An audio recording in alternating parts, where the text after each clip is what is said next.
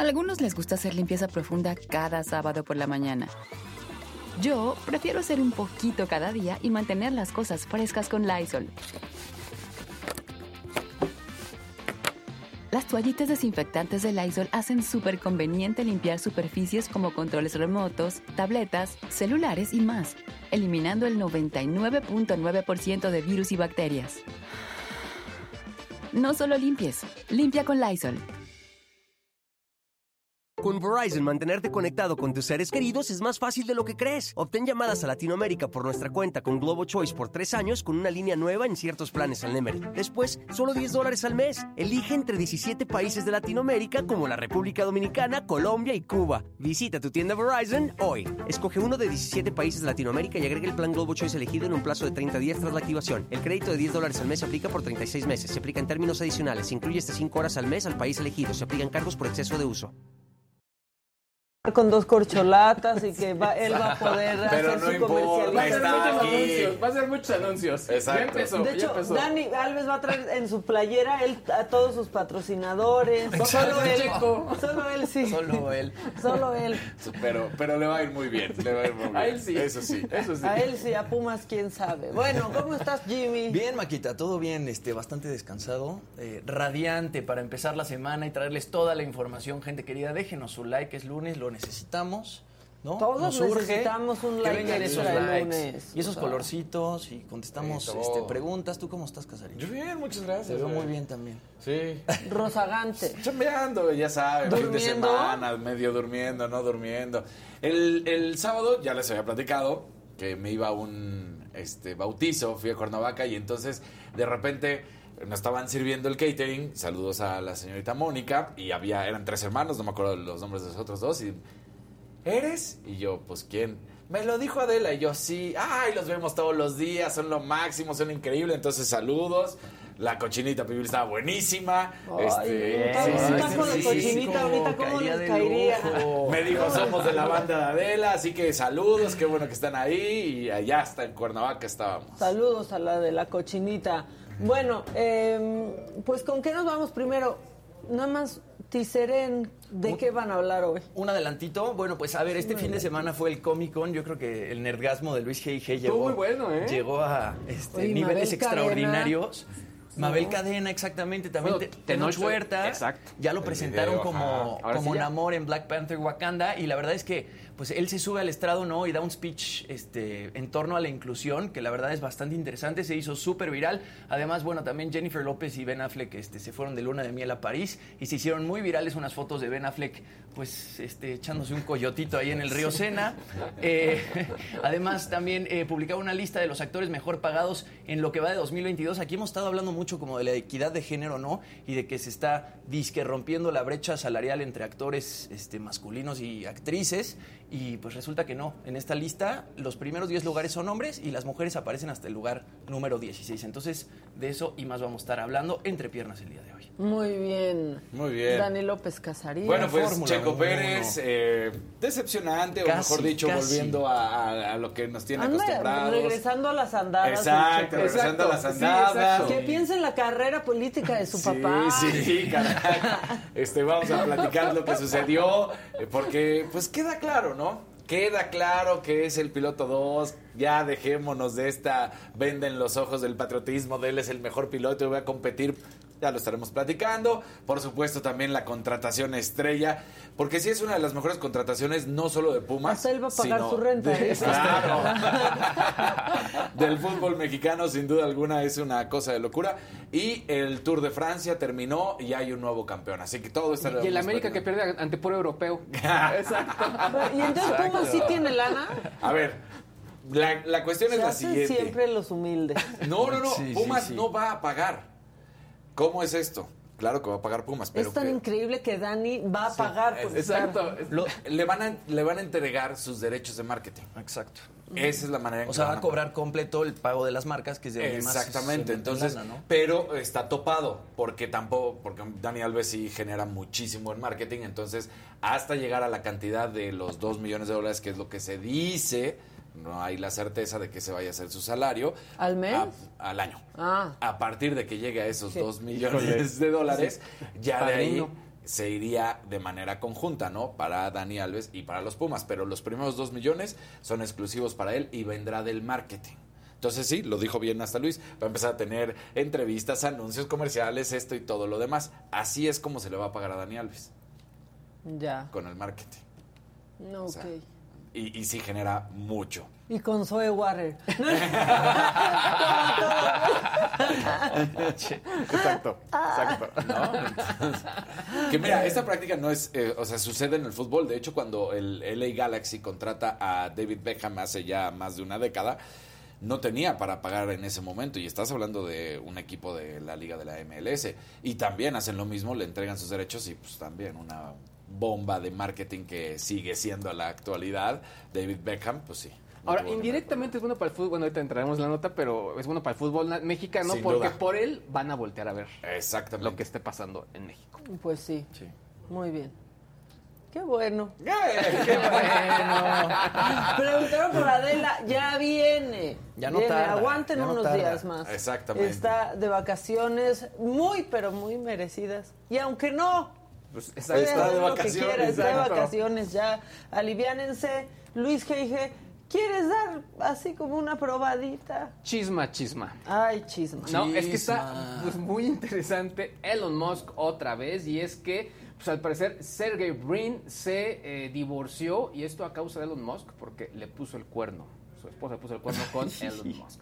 En fin, estaremos hablando de todo esto. Además nos vamos a poner al corriente de qué? De Netflix porque actualizaron eh, sus datos de este nuevo plan que tendrán en el, pro- el próximo año. Les voy a contar un poco los pormenores. La verdad es que está ah, Pues muy está a yendo mal, ¿no? Muy mal. Mal y de malas, ¿eh? O sea, realmente lo que está pasando, muy malos comentarios al respecto. Y bueno, una de las series que pude ver durante estos días fue esta de Super Pump, que habla la historia detrás de Uber, y sale muy a colación con esta nueva función que lanzaron ahora para conductores, donde ellos pues pueden decidir si nos suben o no por nuestra calificación. Y obviamente saca lo que ocurrió en un momento con el ex CEO de Uber, Travis Kalanick, donde discutió y se vio grabado con un conductor de Uber, porque el conductor de Uber le dijo, oye, pues, eh, ¿qué te pasa? O sea, antes yo podía ganar esta cantidad con ustedes y ahora no puedo, o sea, me cambian las reglas y esto es un escándalo. Entonces, pues la verdad es que tres compañías que llaman la atención y sobre todo, pues que sí, generan mucho, mucho de qué hablar. Pues sí está gacho, ¿eh? Sí, está gacho, sí. Gacho. Piénsenlo, piénsenlo. Hemos hablado mucho de, de cómo sí de- decayó la calidad El de Uber, el servicio, ¿no? Desde yo sé que ya no va a ser lo mismo y de que te ofrezcan tu agüita, pero antes sí había te ofrecen tu agua ver. y te da desconfianza de que qué va a traer el agua. Por Pero que ejemplo, yo el viernes me subí a un Bit, a un Tesla, y me salió igual de caro que si hubiera pedido Sí. un Uber. Para viajar de Sí, satélite a San Ángel, y de repente hay como, pues no sé si promociones o tarifas buenas este, de Bit, y en cambio te subes a un Tesla y te siguen atendiendo como te atendía Uber en un principio. Pero ahí sí son empleados y les pagan un, un Sí. Exactamente, mensual, y- no son, no socios, pues. Exactamente. Y la, la verdad es que, bueno, o sea, ahorita platicamos de la serie, pero Super Pump sí destapa unas cosas que había ahí horribles, desde incluso cómo le jugaron chueco a la gente de Apple y a la gente de, de Android en su momento, y también pues todo lo que ocurría con el gobierno que los seguía y que ellos hacían uso de la tecnología para evitarlos. Pues muy bien. Está bien. Oye, no, es que me quedé pensando ahorita en... eh, Jimmy iba a traer ahí una info macabrona Ah, de una sí, sí, actriz sí, que sí. se quedó pues, Sí. sin que le fregaron, le virlaron todos sus ahorros. De Verónica pero- Bravo. Sí, pero ahorita vamos a platicar de eso. Ya estamos listos nosotros con nuestro invitado, ya casi. Bueno, ese tema de Verónica Bravo está, está macabrón. Sí. ¿no? Ella publica un video hablando del tema de, de, pues que le robaron todos sus ahorros de su carrera eh, a través de la aplicación BBVA. A ella le roban el celular, no tenían ni contraseñas ni nada, logran entrar a la aplicación y todos los ahorros de, de- de su vida desaparecen y BBVA Se está Se lavando las manos. O sea, por si tendrían que tener eh, todos los candados para que no suceda. Ahora, Porque aparte en la app de BBVA que yo tengo, tienes que poner tu contraseña o reconocimiento facial. A mí no ¿Cómo me sale el reconocimiento Ahí facial. les, ahí les va. O sea, yo, yo, un Yo poco- tengo sitio en Amex Yo medio entiendo el facial. ¿Cómo Y creo que lo que ocurrió ahí, todo se desata de un password muy sencillo de entrada.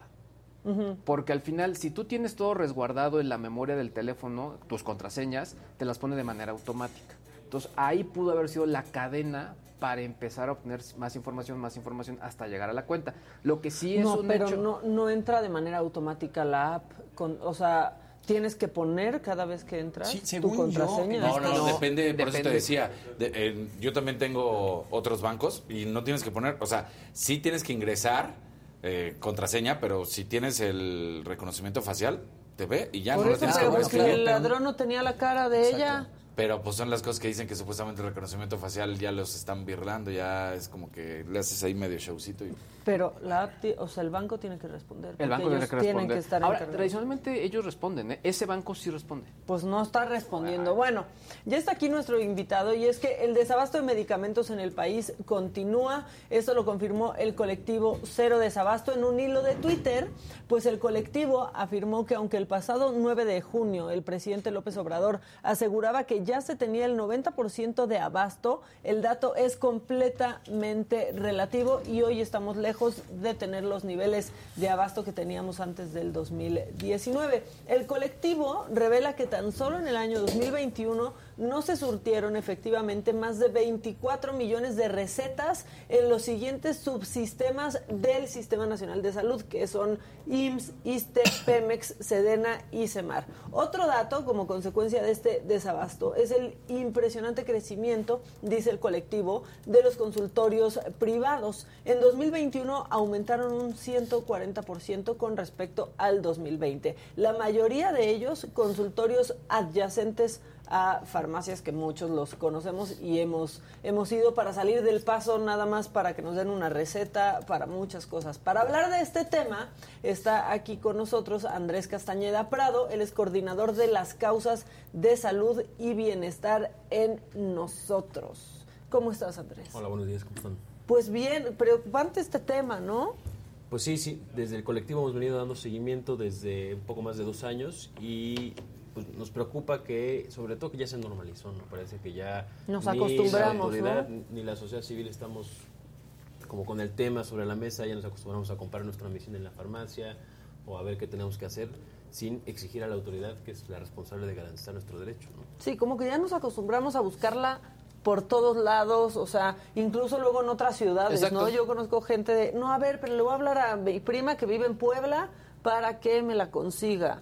Sí, grupos de Facebook, Sí. hay, hay muchas estrategias, pero al final, pues la el responsable es eh, el hospital, la clínica, la, la autoridad en salud, seamos derechohabientes del IMSS, del ISTE, del INSABE, tiene que garantizarse el acceso a los medicamentos, porque tiene impacto nuestra salud, en nuestra vida, pero también en la economía. Claro. Un poco el hecho de que la salud esté supeditada a tenerla que comprar, eh, pues implica que hay más inequidad, ¿no? Quienes tienen menos acceso a, los medicamentos son quienes más vulnerables viven. ¿no? Y hay muchísimos medicamentos que son carísimos y la población realmente no puede acceder a ellos este, pagándolos. Y también nos exponemos a otras cosas como la, la falsificación y el robo de medicamentos que también ha aumentado de manera considerable los, los últimos años, así es. Ahora, bien, Andrés, yo, yo te iba a preguntar, ¿qué es lo que sigue pasando? Porque al principio había, entre comillas, una justificación, pero hoy, tanto tiempo después, Pues ¿Qué es? El problema es que sigue habiendo mucho desorden y desorganización. Se cambia el modelo de, de adquisición en- en- en- para la compra de- del, del 2020, ¿no? En 2019. Y eh, ahí empieza un poco el desajuste. Finales de 2019 se ve luego, luego la caída en, en- en las recetas ¿no? surtidas. Y esta, este cambio no solamente implicó cambio en la manera en la que se compraban las, me- las medicinas, sino también cómo se distribuían y almacenaban, o sea, quién era el responsable, eh, los puntos donde se entregaba, etcétera. Eh, y no se ha escuchado, ¿no? O sea, en términos prácticos no se ha escuchado, la autoridad no ha querido escuchar ni a la industria farmacéutica, ni a los otros sistemas de salud que también están batallando, eh, ni a las, a las personas pacientes, ni a los profesionales de salud que son los eh, que más sufren ¿no? al, al- al no tener acceso a los medicamentos. Entonces, este desorden sigue, sigue sin haber claridad, sin haber confianza en el ecosistema eh, que, que- que engloba la cadena de acceso a los medicamentos y por lo tanto pues sigue sin haber acceso a los medicamentos.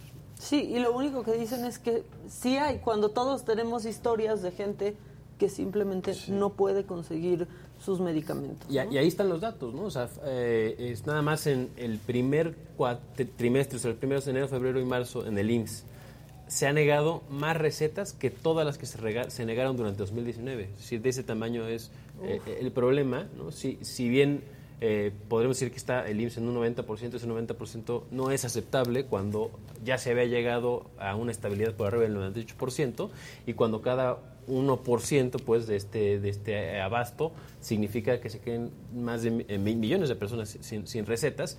Eh, y, no solamente esto pasa en el IMSS, ¿no? Por ejemplo, en el IMSS Bienestar tenemos los indicadores del INDICAS, que son los indicadores de la Secretaría de Salud, que miden porcentaje de surtimiento y están en su peor nivel en los últimos seis años en el primer cuatrimestre de 2022. Es decir, que esta tendencia no solamente no mejora, sino está eh, empeorando y sobre todo en los subsistemas de personas que no tienen seguridad social, que de por sí siempre han sido lo más, los más castigados, con menos presupuesto y que lamentablemente son los que atienden a las personas que viven en mayores condiciones de vulnerabilidad. Sí, para quienes es más difícil, ¿no? O sea, ir a una farmacia y comprar cualquier cosa. ¿No se ve que vaya a mejorar pronto esto? Pues es, es, esperamos que sí, ¿no? Esperamos que sí, no nos podemos quedar callados, justo uh -huh. eh, nuestra responsabilidad como ciudadanía, como organizaciones grupos de pacientes es alzar la voz, acercarnos con la autoridad. Visibilizarlo. Visibilizar y acercarnos con la autoridad. Al final es, es, es un objetivo común, ¿no? Claro. Este, esta, esta, denuncia es un poco para sumarnos a, a, los esfuerzos. Entendemos que se intentó hacer ahí un ajuste, intentó hacerse más eficiente, combatir la corrupción. Eh, vemos con preocupación que esto no, no solo no ha funcionado, ¿no? O sea, los, los procesos de compra son cada vez más opacos.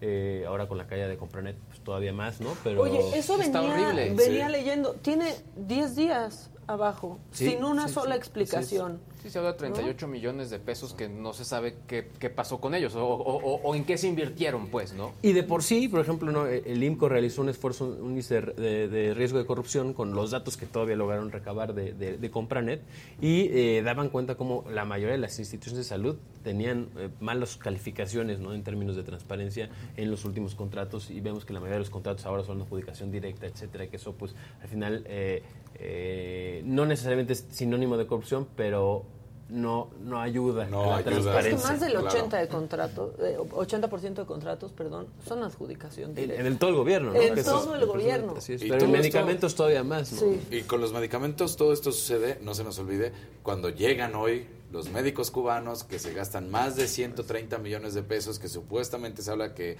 mensualmente estarán 145 mil pesos, dinero que se podría utilizar para las medicinas, ¿no? Sí, sí, sí, sin duda. Son, digo, creo que son dos problemas eh, de, independientes, pero un poco habla de este, eh, pues mala percepción, mal asesoramiento, mala estrategia en salud, que al final lo vemos está apegándole a los indicadores de, lo, de donde los que veamos en salud, ¿no? O sea, la salud en México está no está bien y, y, y, nos, y nos, preocupa, ¿no? Nos preocupa. Y a fin de cuentas se hace una bola de nieve, ¿no? Estas personas que no pueden, este comprar los medicamentos o no pueden acceder a los medicamentos y tiene una enfermedad que se va a ir agravando con el tiempo y se Exacto. va a ir haciendo más grave y va a terminar rebasando también al sistema de hospitales, ¿no? Y, y, y pues el problema cada vez se hace mayor. Totalmente. En, en, inclusive en los temas preventivos, ¿no? Por ejemplo, durante 2021 se entregaron menos de la mitad de los métodos anticonceptivos que se entregaron en 2017, ¿no? O sea, además la población es mayor ahora, ¿no? Pero, uh -huh. pero, pero había, está viendo ahí también como un una, un tema en donde no se visibiliza tanto, ¿no? Porque a lo mejor... Sí, porque no, no es una urgencia, porque no es una enfermedad. Correcto. Y lo vemos también en vacunación, en varias vacunas como BPH, tétanos, están por los suelos la, la, las aplicaciones, eh, detecciones de VIH, de sífilis también se han caído, detecciones de cáncer de mama, eh, cáncer cervicuterino también se han, se han, caído. Es decir, es, es, un, es un problema que va mucho más allá de solo los medicamentos y que al final sí termina repercutiendo en la salud de los mexicanos. Y si repercute en la salud de los mexicanos, repercute en la economía, porque claro. pues, tenemos que dejar de trabajar si nos enfermamos, nosotros, algún cuidador, eh, etcétera. ¿no? O sea, es, es, es una bolita de nieve que, que además, una vez más, cuando un sistema tan importante como el de salud falla, quienes más se ven afectados son quienes viven en mayores condiciones de vulnerabilidad, claro. Quienes no pueden acceder de manera privada a esos servicios. Oye, nuestras campañas de vacunación eran un ejemplo mundial sí. de cómo se hacía y no dejaba de haber. La del BPH, el otro día alguien nos dijo, eh, tiene año y medio que no la, que no la ponen y la Más, ponían sí. en escuelas. Sí, sí. ¿No? Sí, digo, afortunadamente no se ha caído en todas las vacunas, uh -huh. ¿no? Este, por ejemplo, durante 2018 se cayó la vacuna de, de la, la, la, BCG y, y, ya se ha recuperado y algunas otras en donde sí está haciendo un buen trabajo, pero sí hay un problema particularmente con BPH y con, con tétanos que, que, se ha caído de manera importante la aplicación y, y BPH pues es muy muy importante porque estamos eh, a, aumentando el riesgo o, no protegiendo del riesgo a muchas niñas, uh -huh. alrededor de un millón de niñas al año, eh, de padecer cáncer cervicuterino en 20, 25, 30 años. Sí, ya se había logrado que, ¿no? Que muchos papás que se mostraban renuentes, ya se había logrado que aceptaran que a sus hijas se les pusiera esa vacuna. Pero ahora ya no está la vacuna, ni siquiera. Sí, ahí, ahí se tiene que hacer un esfuerzo importante y no solamente de comprar la vacuna para los años que faltan, sino los que no se pusieron. O sea, ahí tendría que haber una, una campaña, digamos, de catch-up de quienes no logramos como retroactivo, vacunar. Exacto, ¿no? sí, sí, sí. Y creo que ese tema del que hablas de la normal, o sea, se está normalizando, ¿no? Que no haya medicamentos, como se ha normalizado también este, la violencia, como se ha normalizado Que llevemos cinco repente- meses en guerra en Ucrania y ya Exacto. ni Exacto. siquiera nos sorprende. que haya no sé cuántos este, muertos en México al mes o al día o etcétera y ya nos parezcan nada más cifras muy normales y no nos pongamos a pensar en el problema real y es lo mismo que está pasando este con los medicamentos, ¿no? Pasa este determinado tiempo que ya se nos se nos olvida y no lo vemos como una problemática grave. Y, y de por sí en, la- en- en México nos ha costado trabajo entender la salud como un derecho. De hecho, no, no sé si ustedes se fijan, la Secretaría de Salud se abrevia SSA. Cuando nosotros se llama Secretaría de Salud, esa A es porque Ah. antes se llamaba Secretaría de Seguridad y Asistencia, ¿no? Porque antes era un poco como un favor que te atendieran. Y en muchas ocasiones seguimos pensando que es como una dádiva, un favor, Sí, el hecho sí, de que nos atiendan, cuando paro. no, es, es un derecho y como tal nos toca exigirlo como ciudadanía. Eh, hay vías este, este, muy específicas para exigir que se garantice este derecho eh, y también como, como el colectivo tenemos el portal cero desabasto.org donde las personas nos pueden dejar su reporte cuando no reciben su medicamento y nosotros damos aviso a los responsables tanto locales como federales que en esta clínica faltó este medicamento un poco intentando sumar a estos esfuerzos para que se garantice el derecho. El Eso problema es que hay un seguimiento correcto. Ustedes lo hacen, me queda claro. Pero del otro lado, cuando se avisa, cuando se dice esta clínica, esta clínica, esta clínica, ¿qué respuesta se tiene? Depende un poco de los funcionarios, ¿no? Este, hay veces que, que, pues es un problema porque si no hay la medicina, si no se compró, si no se ha entregado, si no se ha distribuido, pues no hay mucho que se pueda hacer, ¿no? Cuando hay medicamentos en clínicas cercanas, a lo mejor pueden hacer ahí un ajuste, eh, etcétera, pero, pero sí, ¿no? Hay ciertamente un problema, una vez más, porque la, la autoridad, quienes toman las decisiones hasta arriba, han estado cerradas, no han querido escuchar opiniones eh, de cuáles son las mejores estrategias de personas que ya sabían hacer esto. O sea, en México, eh, a ver si había desabasto, ¿no? Siempre, Sí. pero Claro. no a los niveles que estamos viendo ahora. Ya habíamos llegado a un muy buen nivel de Pero exceso. ¿cuál era en- el, por- el porcentaje, por ejemplo, que había antes de desabasto? Un poco, el problema del sistema de salud mexicano es que hay, hay un sistema de salud de, de- de primera, de segunda, de tercera y de cuarta, ¿no? Entonces un poco depende cuál te toque. ¿No? Pero en el IMSS eh, estaba de- de- antes de 2018, 2017, a- alrededor del 98%, ¿no? Nunca bajaba el 98%. eh, Aceptable, digamos. Sí, ¿no? sí, el, el IMSS Bienestar estaba nuevamente arriba del 92, 93%. eh, y el INSABI, por ejemplo, los datos que tenemos del INDICAS es que normalmente estaba por arriba del 76, 77, hoy estamos en el 71, por ejemplo. Andrés, ¿cuál es abajo. la, la posición de los grandes laboratorios ante esta situación? Porque al final yo, yo sí he visto que obviamente están ellos a- a- atados a Cofepris, pero también he visto que están haciendo más acciones como para tener presencia, aunque realmente pues su negocio no es estar frente a la gente, sino frente a los que compran sus medicamentos, ¿no? Claro, a todo el mundo le conviene que, que las personas tengan su medicamento, ¿no? Un poco justo son estos, estos problemas en donde debería ser más fácil, porque todos queremos lo mismo, el gobierno quiere que la gente tenga sus medicamentos, las personas queremos tener nuestros medicamentos, las organizaciones, la industria quiere que la gente tenga sus medicamentos. Eh, entonces estamos, eh, digamos, en un, en una- en un objetivo que converge. El, gran problema aquí es la comunicación eh, y si bien la autoridad se ha encargado un poco de, enfocar en distribuidores y en la empresa como el enemigo, pues creo que ahí ese es un, es un gran error, ¿no? Porque no, no necesariamente son el enemigo, dependemos de Sí, como los grandes corruptos, ¿no? Así los ha pintado. Así es, así es, dependemos de, de- de- de estos procesos. Entonces hay que trabajar para que estos procesos sean más transparentes, que no haya espacio a la corrupción, que eh, no haya conflictos de interés y para eso pues se necesita más transparencia, etcétera, que, es, que, que además es lo que estamos perdiendo. ¿no? Simplemente pareciera que se quitó el privilegio de unos y se le dio a otros, ¿no? y no realmente se están garantizando sistemas para que no vuelva a suceder. Y la verdad es que por todo lo que dice suena que el 2022 puede ser el peor año, ¿no? De desabasto en nuestro país. Pues espero que no. La tendencia eh, en el IMSS, para en el que IMSS sí. es un poco a, a la mejora, que eso es buena noticia. En el, en el resto de las instituciones parece que no. El Insabi. El Insabi parece que no y ahora pues el IMSS Bienestar eh, que, que está en las mismas tampoco tampoco pareciera. Eh, se viene un reto también eh, logístico, administrativo en la migración del INSABI al IMSS Bienestar en varios estados. Se está viendo ya pues, algunos retos administrativos y, y- y problemas, pero pues ojalá que no, no le pegue esto a- a- al acceso a la salud y los medicamentos de las personas. Y nos toca estar ahí, ¿no? nos toca estar ahí como ciudadanía, las 85 organizaciones que integramos el colectivo Cero Desabasto, ahí vamos a estar. Eh, como ciudadanía, si se quieren sumar reportando, profesionales de salud también se pueden sumar reportando. Y creo que nos toca también esta parte de no dejar que se, que se, que se empeore. El 2021 fue un año terrible, ¿no? Como bien daban cuenta, 24 millones de recetas no surtidas efectivamente solo en las instituciones de seguridad social, ¿no? Faltaría sumar todas las otras que es difícil contabilizar por la falta de sistemas de información. Pero eh, sí fue un muy mal año y esperemos que eso no pase, ¿no? La tendencia no es, pues no es alentadora, claro, pero No pues nos toca estar ahí. Es lo que, lo que yo te iba a decir. Si nos están escuchando ahorita, los que nos están viendo y no han tenido un medicamento, no se queden con eso. Como de, bueno, pues no está y voy a volver la próxima semana, lo voy a buscar por otro lado. Sí acudan, ¿no? A colectivos como este. ¿Puedes mencionar otra vez la página, por favor? Se llama cerodesabasto.org. Y sí, denúncienlo, ¿no? Sí, sí, sí. Este, nos ayudan ahí con el reporte y ese reporte no solamente nos sirve para monitorear y mapear el desabasto, sino que también nos permite informar a las autoridades donde faltó ese medicamento y hacer presión ¿no? Eh, un poco de esa forma, ¿no? Sí, Oye. porque la neta es que todos le entramos al quite siempre Sí. y, ay, no está, pero entonces la vecina igual la tiene porque todavía le queda una tirita. Mm. En lugar de, pues sí, tratar de conseguirla porque es lo que necesitamos, pero levantar el reporte y no decir como, ah, pues No, no así es este país, no está y ya.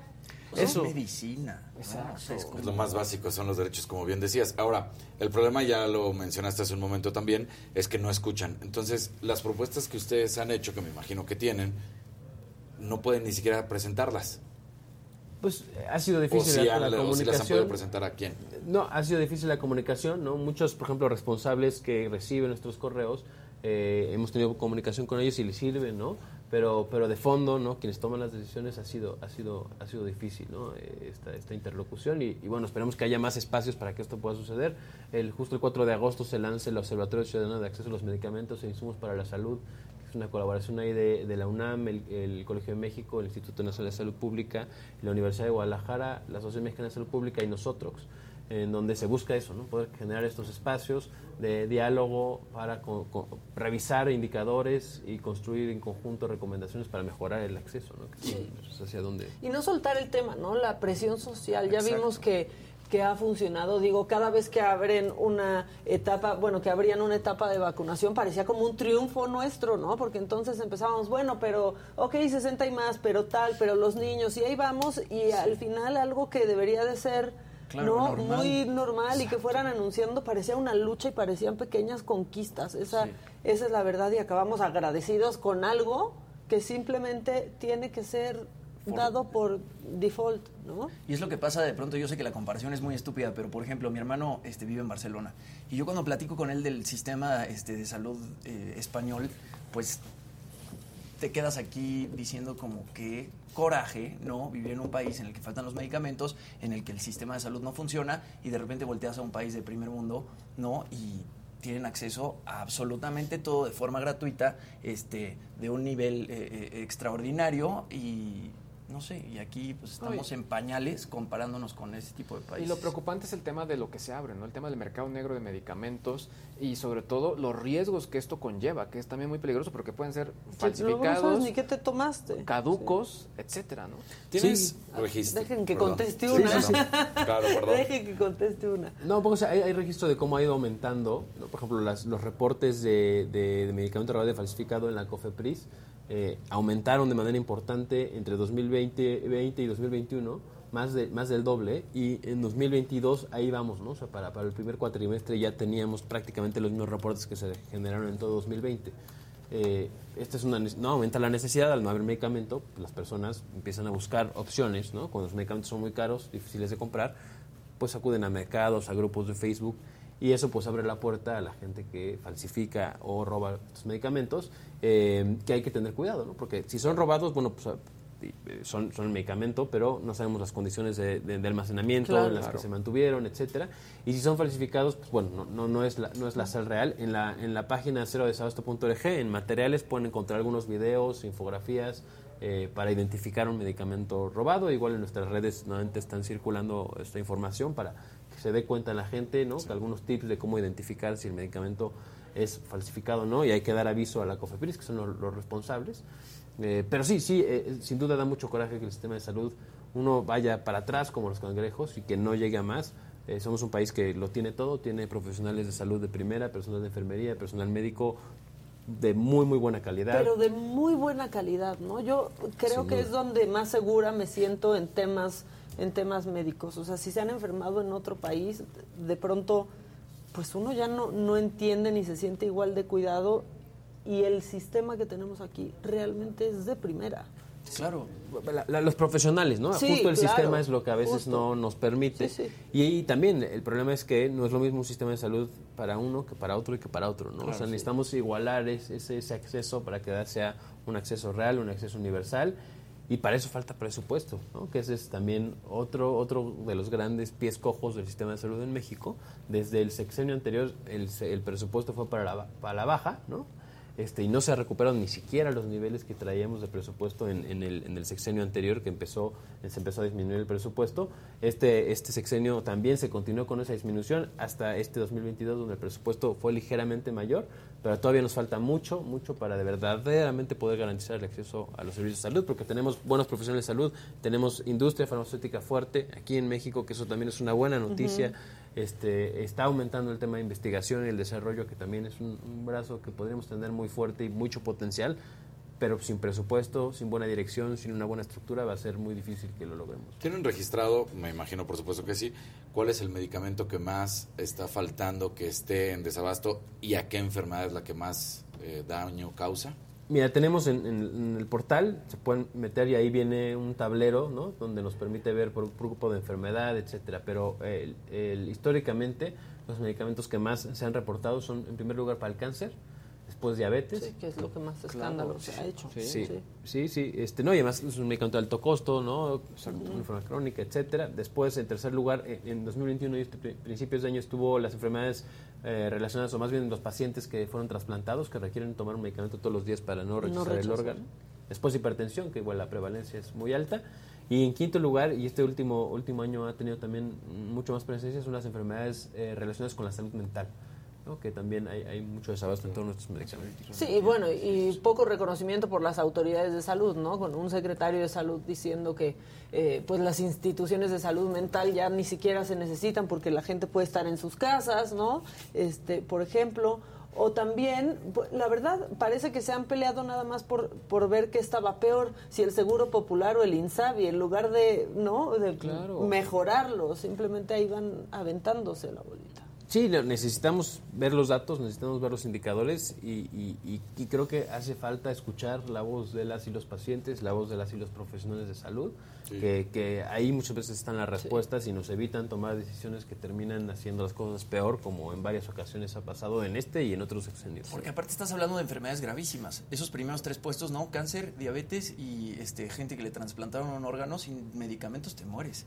Sí, y estamos hablando de muchas muchas personas. Nada más, por ejemplo, diabetes, el 10% de los adultos en México viven con diabetes. Hipertensión, eh, más o menos el 20% de los adultos vive con, con hipertensión. Son enfermedades muy prevalentes, igual cáncer, es la tercera causa de muerte en México, etcétera, ¿no? O sea, son enfermedades que sí están teniendo un impacto en la vida eh, de las personas. Sí, crónicas, ¿no? Crónicas y que, insisto, no solamente es un tema de salud, ¿no? O sea, afecta- impacta la economía, impacta la tranquilidad, ¿no? Este, eh, imagínense ser una persona que vive con enfermedad crónica y no saber si te van a dar tu medicamento el, el mes que viene, ¿no? Ese, ese estrés con el que vive alguien que además no sabe que no tiene para costear, por ejemplo, un, un medicamento para, para los trasplantes, ¿no? Los medicamentos que toman van entre los, entre los 9 y los 18 mil pesos mensuales, ¿no?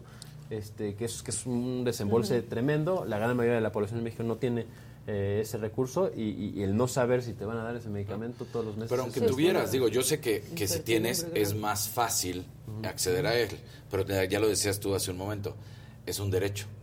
que como todos podemos tener.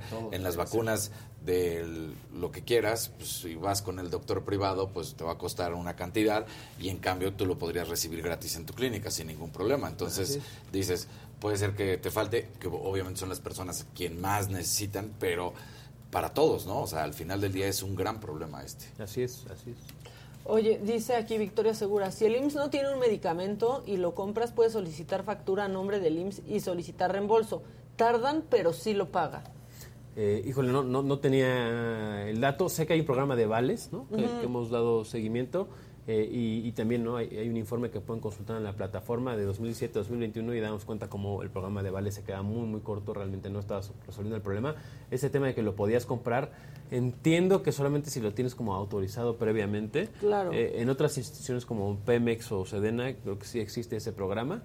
Eh, pero igual, ¿no? Llega un punto en donde pues, te tienes que hacer tu cargo, etcétera, ¿no? Y, ahora también, métete a un trámite de reembolso con una de estas instituciones que va a tardar seis meses y que eso también eh, implica o sea, también se ve ahí reflejada tu pérdida en la calidad de vida, ¿eh? Porque estar metido en esos trámites y enfermo tampoco. No, y no es sostenible comprar los medicamentos a precio de farmacia para toda la población derechamente, ¿no? O sea, eh, eh, al final eso no, no va a ser sostenible, ¿no? O sea, más bien se tiene que corregir los sistemas de abasto de la misma institución. Es la, la única solución.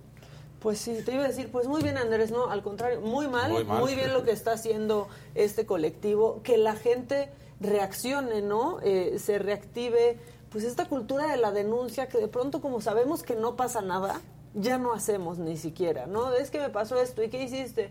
Pues nada, porque, porque así es. Las cosas sí pueden cambiar, tenemos que alzar la voz, tenemos que visibilizar y existen lugares como eh, nos cuenta Andrés, en donde puedes hacer una denuncia y dar seguimiento. Es cerodesabasto.org. Así es ahí háganlo. Sí, a veces si levantamos la voz sí pasa algo, ¿no? Y tenemos que, empezar a juntar todas estas voluntades para tratar de, salir de, esto, porque pues sí pinta dramático este 2022, que se nos está yendo aparte demasiado, demasiado rápido. Sí, Si nos toca, ¿no? Es lo que podemos hacer para colaborar con los esfuerzos de la autoridad y los otros sectores a de verdad garantizar el acceso a la salud.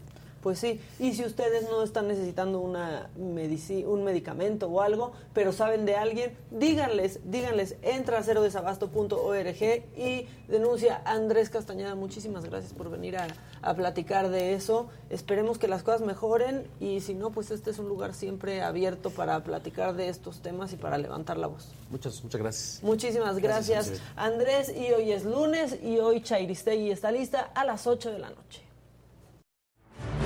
¿Qué tal? Yo soy Carmen Chairistegui. Y yo soy Carlos Duaret de Mole. Pero al señor presidente, yo le quiero preguntar, aprovechando lo que usted me dice, ¿cuánto le dejaba el ratón de Pemex a su hijo José Ramón abajo de la almohada de su casota de Houston? ¿Mm? a ver, desgraciado.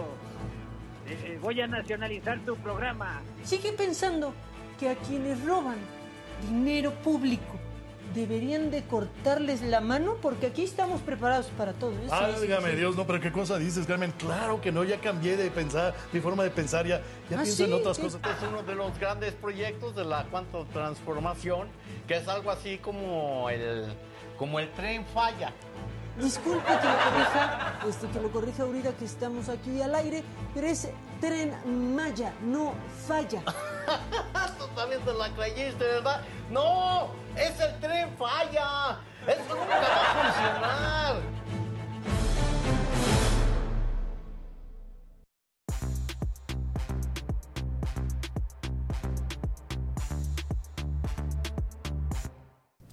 Ahí está ya el, Mountain, shot, y estamos todos todos listos. Y saben que es el momento de nuestro juguito, de tomar nuestro Jumex único fresco. Eh, tú tienes ahí el de naranja, piña y manzana, Jimmy, que viene con fibra. Y a esta hora te cae muy, pero muy bien en el estómago, justo por la fibra, además de que es 100% natural y sin endulzantes ni conservadores. Véanlo, ahí está Jimmy tomando el delicioso manzana y piña y fibra. Este se ve increíble, ¿eh? Ese es el favorito. Ese es el favorito. Con jengibre. No, la verdad todos son los favoritos. Y a esta hora este, caen de pelos mi casarín. para empezar bien hidratados el... De naranjita, para la mañanita. para es que así estamos acostumbrados ya a arrancar con un juguito. Y este de uva, mora azul y manzana también se ve buenísimo. Tiene colágeno, por si usted... Que ya estamos este, necesitando en esta mesa, todos menos Jimmy. Todos menos Jimmy, ya necesitamos colágeno. Salud. Salud. Buen Salud, inicio salud. de semana, gente querida. Empiecen con su único fresco, como debe de ser. Ay, bueno, Mm. ahora sí, ya estamos en el Monton Shot. ¿Y qué queremos primero? ¿Chisme tecnológico o chisme deportivo o chisme de espectáculo? Como ustedes digan. Yo digo que vámonos a los espectáculos porque hay cosas macabronas. en Venga, hay cosas macabronas. Échenos al Jimmy.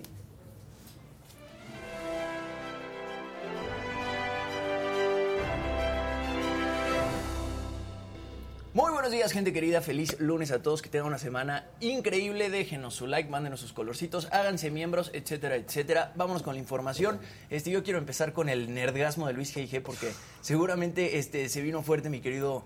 Eh, bueno, no, no, no, el nerdgasmo. El, el- el nerdgasmo, Yo ¿no? dije, oye, pues Llegó- de llegó de manera importante. Llegó de manera pero- importante. Una tras otra, tras otra. Sí, sí, sí, sí, sí.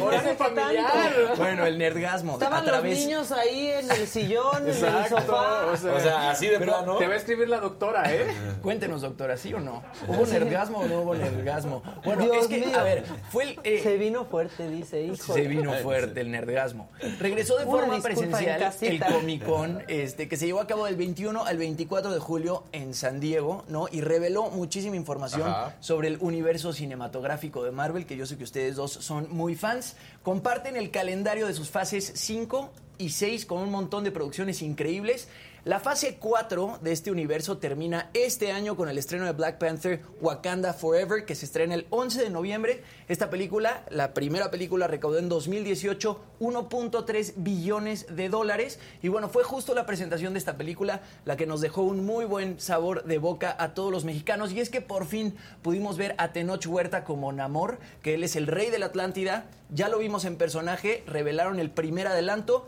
Eh, se va a estar enfrentando a Wakanda ya sin su rey eh, Chala, quien fue interpretado por Chadwick Boseman, quien murió de cáncer en 2020. Y bueno, el orgullo mexicano no nada más fue por Tenoch Huerta, fue triple. Mabel Cadena va a interpretar a Namora, que es prima de Namor, y además Josué Maichi también va a tener un papel en la película.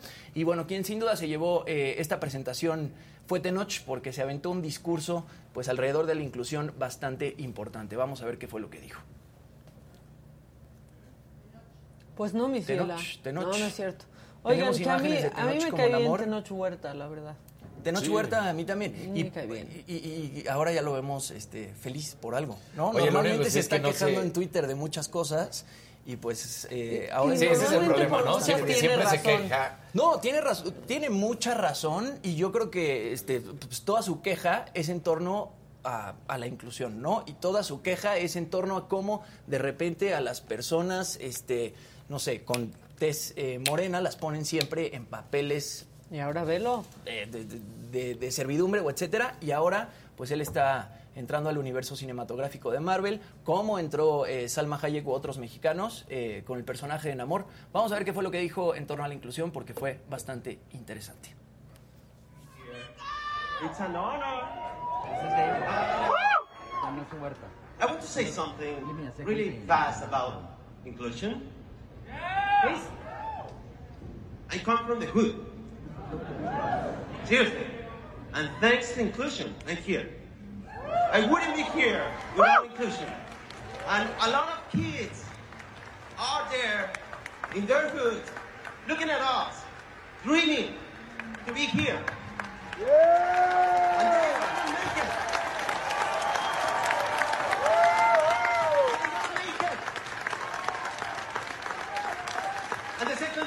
Sorry, I, I need to switch Spanish.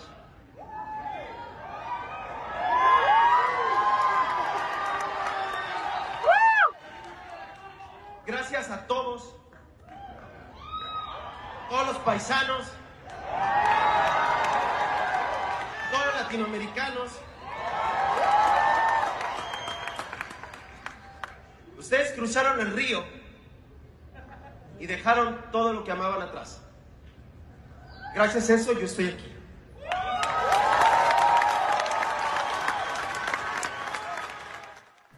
Bueno, Pues pues, ahí. Tenoch Huerta con ese Estaban mensaje. en San Diego, ¿no? Estaban en San Exacto. Diego y la verdad es que yo creo que pues él se llevó todo el, el Comic Con después de decir esto, por lo menos para los mexicanos, y yo creo que va a ser un papel importante el que va a ser como Namor. Tenemos imágenes también de, de Tenoch Huerta en personaje, que es la primera vez que lo vemos este pues ya realmente en el adelanto. No habían compartido unas imágenes en las que nada más eh, era un dibujo, pero aquí ya aparece caracterizado eh, Ujú. como Namor y la verdad es que se ve increíble. Yo hablaba mucho de, bueno, se va a tener que poner a hacer muchísimo ejercicio para poder estar como en los primeros dibujos que nos enseñaron y pues sí hizo bastante ejercicio, ¿no? O sea, ahí se ve escultural como todo un dios azteca porque además eh, pues su Sí. personaje está caracterizado, ¿no? Como un... eh, Pues como, sí, muy prehispánico. Eh, ese retrato también de... ¿Que eso sería una Tenoch queja o no para Tenoch? ¿Una qué? ¿Una queja? No o sé, yo para también lo- yo también lo- lo O sea, pongo ahí yo sobre la se los mesa. pongo sobre, yo Sí, también sobre el- la mesa y díganos en, en un chat. Pero justamente si él habla de estos estereotipos, Claro. está haciendo un personaje que está estereotipado. Ahora, a eh, fin de cuentas está haciendo a una especie de dios el personaje de Namor pues realmente era muy sencillo, o sea, Sí. era pues él en traje de baño, básicamente Hasta con las orejas puntiagudas y, el traje de baño era verde. y, sí, y, el caso del y- tridente exacto. y, tan, Y tan, y, parece ahora que le fue- agregan como tú dices eso, ¿no? Parece que fue por contratar a, a Tenoch, Tenoch. ¿no? Que igual y lo caracterizaron más como pues un, un dios azteca o algo que no tenía nada que ver en su momento con la primera Claro, porque que el Namor de también Namor. de los clásicos cómics es de tez blanca, entonces no tiene esta situación. Ahora, lo que a mí me sorprende es que también había salido el hermano de, de Boswick a decir en su momento que él no estaba de acuerdo en que Marvel haya matado eh, ¿De- de quién? De Chadwick Boseman. Boseman, ajá, su hermano, que hayan matado al personaje de T'Challa. Porque dice, él decía, mi hermano jamás hubiera sido tan egoísta para pensar que el personaje tenía que morir Es un con buen él. punto también. Que lo hubieran recasteado. O sea, eso salió a decir el Pues sí. hermano diciendo como, pues, ¿por qué, ¿por qué terminan con el rey? Y él pudo haber seguido. Y ahora, aunque nos moleste realmente, porque ya creo que ya llega un punto de molestia, pues ya con el metaverso van a hacer esto. Claro. porque Pero, seguramente miren, algunos lo van a Ustedes querer. Con el enojados multiverso. con el metaverso es como la gente aquí enojada porque no está Adela, no tiene sentido. De todos modos van a hacer lo que quieran en el multiverso. Entonces, De todos es el Adela no va a estar hasta que regrese. Estas películas O van a vender lo que quieran. Claro, y Supuestamente es que- en un y es que principio era fase 4 y ya está 5 Güey, y 6. anunciaron hasta el 2026, Anunciaron final de fase 2025. 5 y anunciaron ya la fase 6. Mira, ahí les va. Vamos a hablar. La fase 5 inicia en febrero de 2023 con Ant-Man and the Wasp, protagonizada por Paul Rudd. Luego el 5 de mayo viene la tercera entrega de Guardianes de la Galaxia y además series para Disney Plus como la segunda temporada de Loki, que yo sé que tú te le echaste y te gustó está muchísimo. bueno. En 2024, Ah, Loki estrena Capitán América New World Order y una nueva serie de Daredevil y, de, y Thunderbolts. En 2025 justamente empieza la fase 6. O sea, van adelantadísimos. Ellos ya saben perfectamente qué es lo que viene en el universo cinematográfico Y de Marvel. Ni sabe si va y en el multiverso. En 2025 empieza la fase 6. El 2 de mayo, yo creo que ese año va a ser muy interesante para Marvel. Eh, viene Avengers de Kang Dynasty. Y el 7 de noviembre, otra de Avengers. Secret Wars. Y tenemos que pues recordar que Avengers son las películas más taquilleras Sí, este, de porque, la historia. Qué bueno que lo dices porque justo sacaron Miss, Mar- Miss Marvel y también sacaron Moon Knight y en comentarios no les fue bien. O sea, realmente la gente sí dijo, ay, como que no es lo que estábamos acostumbrados con los personajes de Marvel. Y que tendrían que ser los nuevos Avengers al final. Exactamente. Para estas dos. Que ahora con el tema del multiverso, pues sí se abre este El panorama para que regresen. y, Sí, pa- pero- y para que entren otros. ¿no? Sí, se anunció que- el nuevo Capitán América, pero también Exacto. se habla que en un multiverso llegar, eh, podríamos ver de regreso al actor se me A fue el Steve. Rogers, A Steve Rogers, que eh, bueno. Este Chris. Les apasiona el tema de Sí, Marvel. claro. Ah, Sí, Por sí, lo sí. que veo, muy bien. Qué Bueno, bueno. a ver, y en la contraparte DC Comics. Qué bárbaro. en la contraparte DC Comics va a lanzar Black Adam en octubre de este año y The Rock, que es quien protagoniza esta película, pues hizo una aparición también este, en el Comic Con en San Diego y pues hizo una entrada triunfal. Sí, vamos a verlo. Chris Evans.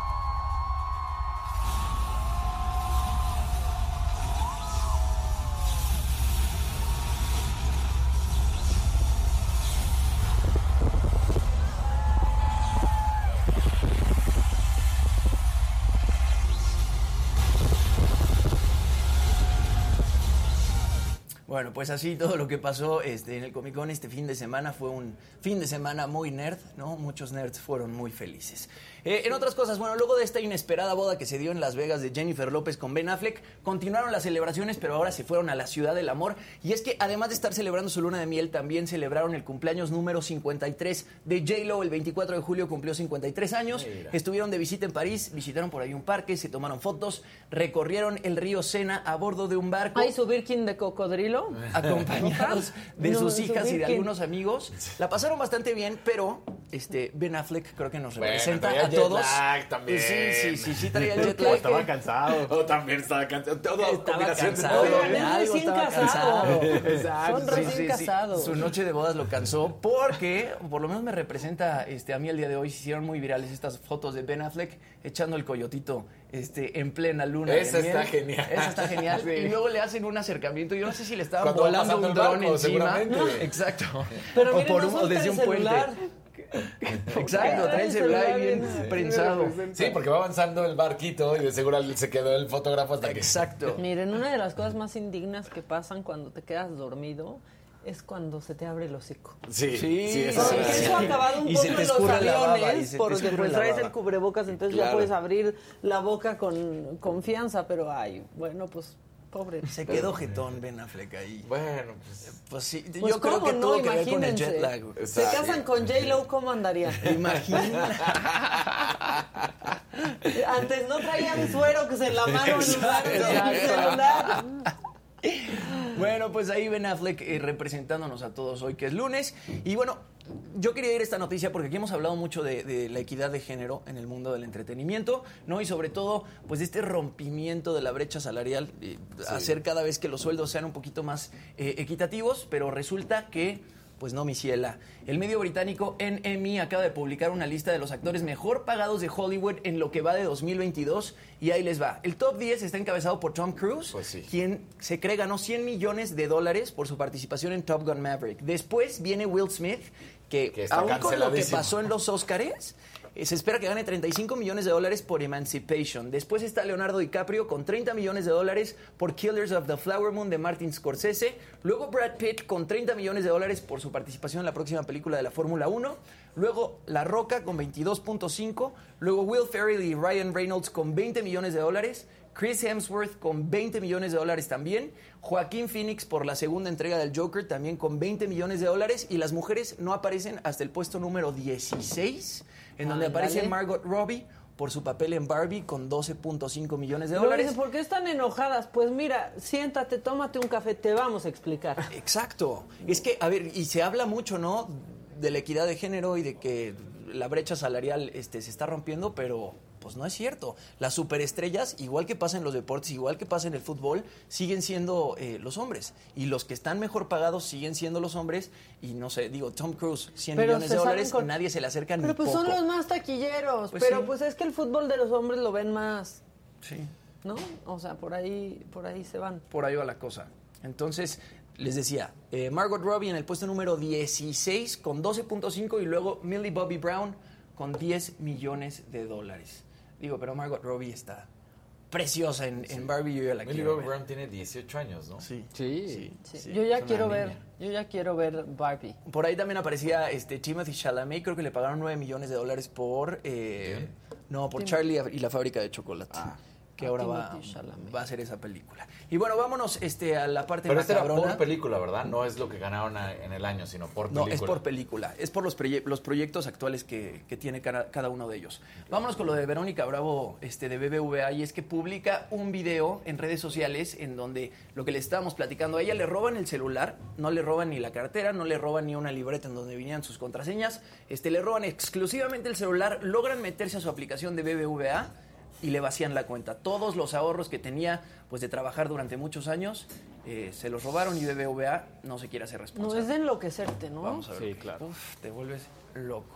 de junio me robaron mi celular, solo mi celular. No me robaron mi tarjeta, no me robaron mi cartera, solo mi celular. Mi celular no tenía guardadas mis contraseñas, no tenía foto de mi INE, no tenía absolutamente nada y sin embargo los que me robaron el celular pudieron entrar a mi aplicación de BBVA Bancomer y me robaron todo mi dinero. No pasó lo mismo con la de Santander, solamente con la de BBVA.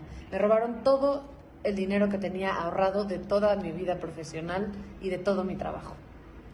BBVA ya me dijo dos veces que no me van a regresar mi dinero y que no se van a hacer responsables por ese robo. Este video es el cumplimiento de la advertencia que les hice.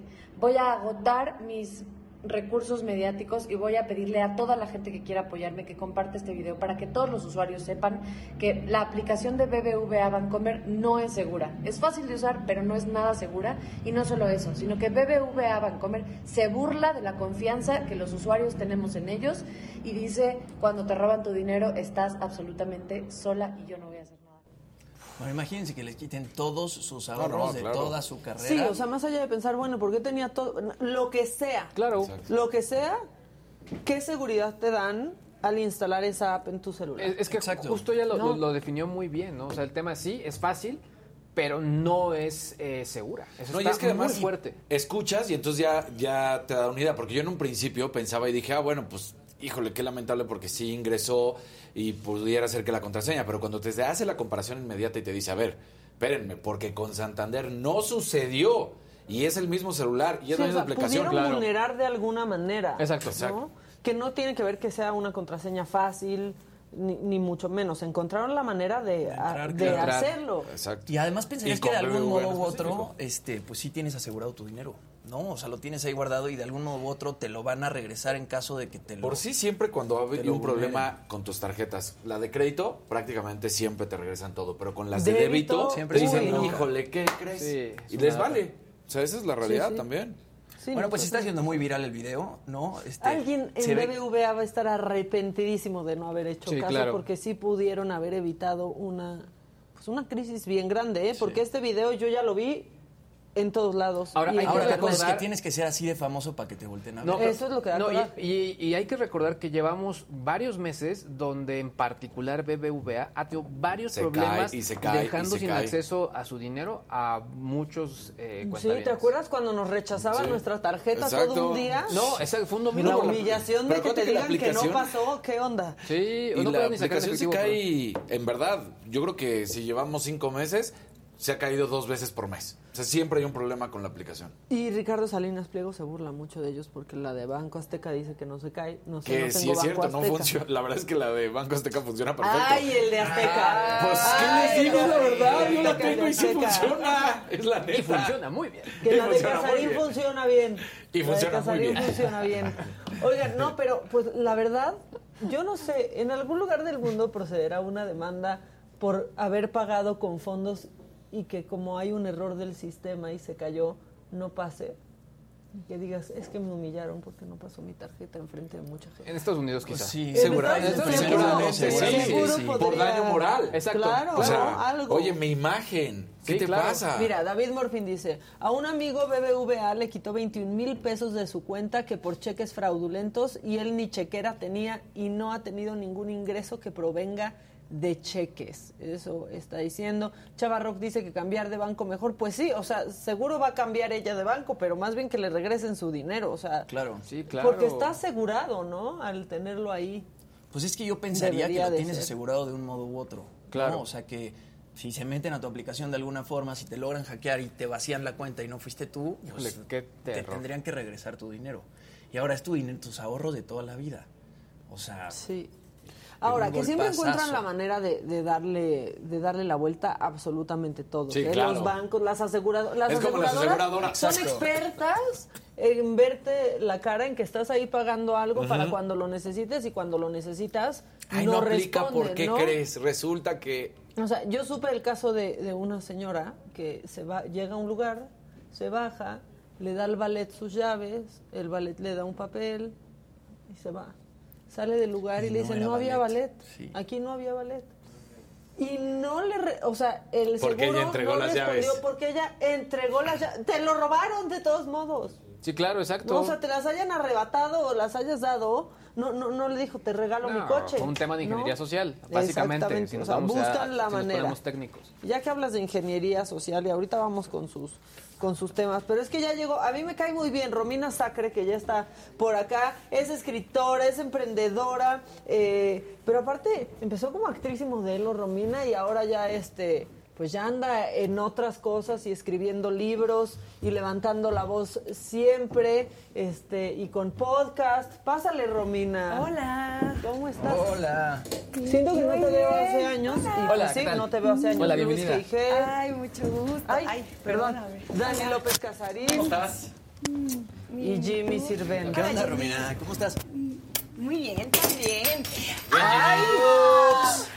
Ya empezamos. ¿Qué bien, de. Así se reciben a de las visitas perdón, aquí. perdón, ¿Qué va? perdón. El No, Oscar no, Casarín no. lo deja en la orilla. En No, lugar no, de en mi lugar, güey. O sea, en mi lugar. Bueno, ya, ahorita lo levantamos. ¿Qué onda, Romina? Qué gusto estar aquí con ustedes. Igualmente, porque aparte hemos hablado mucho últimamente de ti en esta mesa con todo lo que ha sucedido, pero eso luego lo luego lo vemos. Luego lo platicamos, Eso luego lo platicamos porque tenemos mejores cosas de qué hablar. Y es tu libro. Sí, El amor en los tiempos de like, aquí, aquí lo tengo en mis manos, es mi segundo Qué libro. incertidumbre el amor en los tiempos de like. Ay, sí, la verdad sí. Eh, por eso también quise escribir este libro, porque para mí era súper importante dejar claro eh, cómo están cambiando las cosas, cómo también las mujeres podemos decidir qué es lo que queremos en una relación, si es que queremos tener una relación y con quién queremos salir y si nos queremos casar o no nos queremos casar o queremos tener múltiples parejas y no solamente eh, quedarnos esperando ¿no? a que llegue el príncipe azul a salvarnos. que alguien pele. Exactamente, exactamente. Hoy me da risa porque por ahí puede haber alguien de cómo las mujeres podemos decidir, ¿o ¿no? O Ya sea, sé, ya ya ahora, sé. ahora quieren decidir todas las mujeres. ¿Qué les pasa? Sí, ya sé, andamos- tenemos muchas opiniones, Sí. eh, pensamos de más, Sí, eh, no. queremos cosas. No, ahorita que están hablando de la brecha salarial, también queremos que nos paguen igual y pues, también queremos elegir qué tipo Es que quieren queremos. todo, Sí. es que quieren todo. No tenemos llenadera. Así se ponen, Exacto, así se ponen. Bueno, y entonces eso encontramos en el libro entre muchas otras. Entre muchas otras cosas, eh, a mí creo que lo que más me interesa es que las personas que lean mi libro tengan una relación sana y que estén en relaciones que les aporten, que se diviertan, que, que no se conformen. Que no sea únicamente porque, híjole, ya soy la única soltera del grupo de mis amigas o porque ya, es, ya me dijeron que tengo treinta y tantos años y entonces Ya eh, voy a treinta y al tantos que nunca años.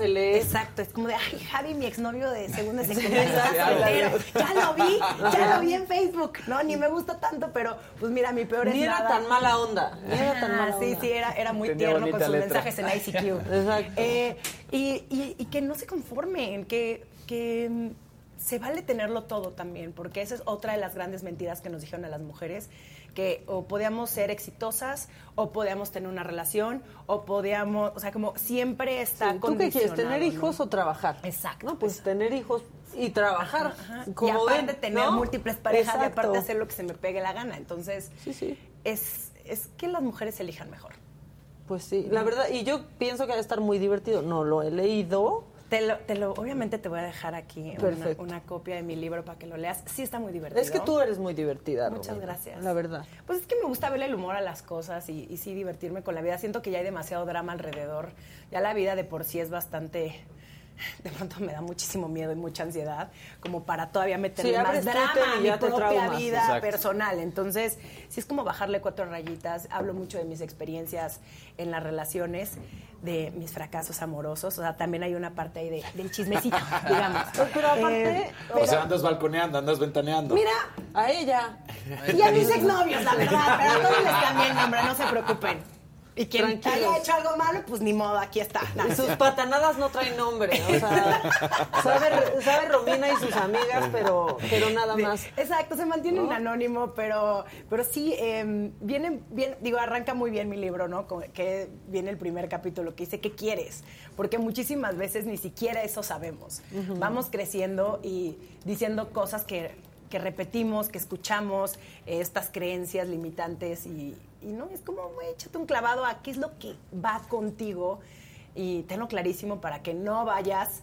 eh, ahora sí que de fracaso amoroso en fracaso amoroso y ni siquiera te das cuenta que es lo que estás haciendo mal. Sí, porque creces escuchando lo que tiene que pasar, ¿no? Y entonces vas a estudiar lo que tú quieras, hijita, no importa, pero luego vas a conocer a alguien y vas a salir. De preferencia ¿no? antes de los 30. Exactamente. O piensas, pues igual, o sea, no, no tanto así, pero de, ah, mi amiga que se casó súper joven, entonces eso me toca a mí y nos vamos a nuestra despedida de solteras, de puras amigas y todas con el traje de baño igual. Este, Sí, y sí, luego, sí. ¿no? O sea, creo porque que e quieren todas ese mismo paquete. Pero en esta generación no es mal, justo si en la que se está rompiendo eso, ¿no? O ¿Crees? sea, pues yo creo. cero pienso. Yo ¿eh? cero no creo que esté Instagram. cambiando. Ajá, Sí. yo tampoco. ¿Verdad? Digo, no sé, tal vez los, o sea, las centennials a lo mejor tienen otro concepto Yo- y qué ajá, bueno, pero yo lo veo en las mujeres de mi edad y sí, todas hay una cierta presión de seguir lo mismo, eh, como les da muchísimo miedo salirse del camino que se supone que deben de seguir. Y, es- y está raro, está raro que ni siquiera se lo cuestionen. Porque aparte el sistema la saca, ¿no? Si no lo hacen, ¿no? o sea, como que entonces ya no encajas Como, igual ¿cómo en no el tuviste tu grupito. despedida de soltera con Ajá. Exacto. panques? Exacto. ¿De pene? Y no O sea, Porque es súper transgresor. Sí, sí. Nunca han visto uno, hay que ponerlo en la despedida de soltera. Este, este podría ser un gran Sí, tema. Exacto. El gender reveal y sí, sí, sí, sí, sí, o sea, Y todo es como para cumplir. Y lo peor es que se ha vuelto peor por las redes sociales. Exacto. Yo no creo que era así hace unos años. Ahora todo tiene que ser un show, un espectáculo, no nada más eh, tu relación. O sea, tienes que exponer cada una de tus momentos con esa persona especial. Si no te sube a su Instagram, entonces hay algo malo. O sea, mi novio no tiene Instagram. eh, nunca ha subido una foto. O sea, antes sí tenía Instagram, ahora ya no. Y no ha subido ni una foto nuestra en nuestros cuatro años de relación. Y, y eso a la gente le causa muchísimo shock. ¿Crees Como, que te quiere. ¿Te Eh, oculta? ajá, exacto, ¿no? Como tiene a otras mujeres porque no me quiere, porque no quiere subir fotos mías a, O a que redes sociales. oculta. Ajá. Y ahora todo tiene que ser muy. ¿Por qué le da like a esa niña? ¿Quién Eso es? sí.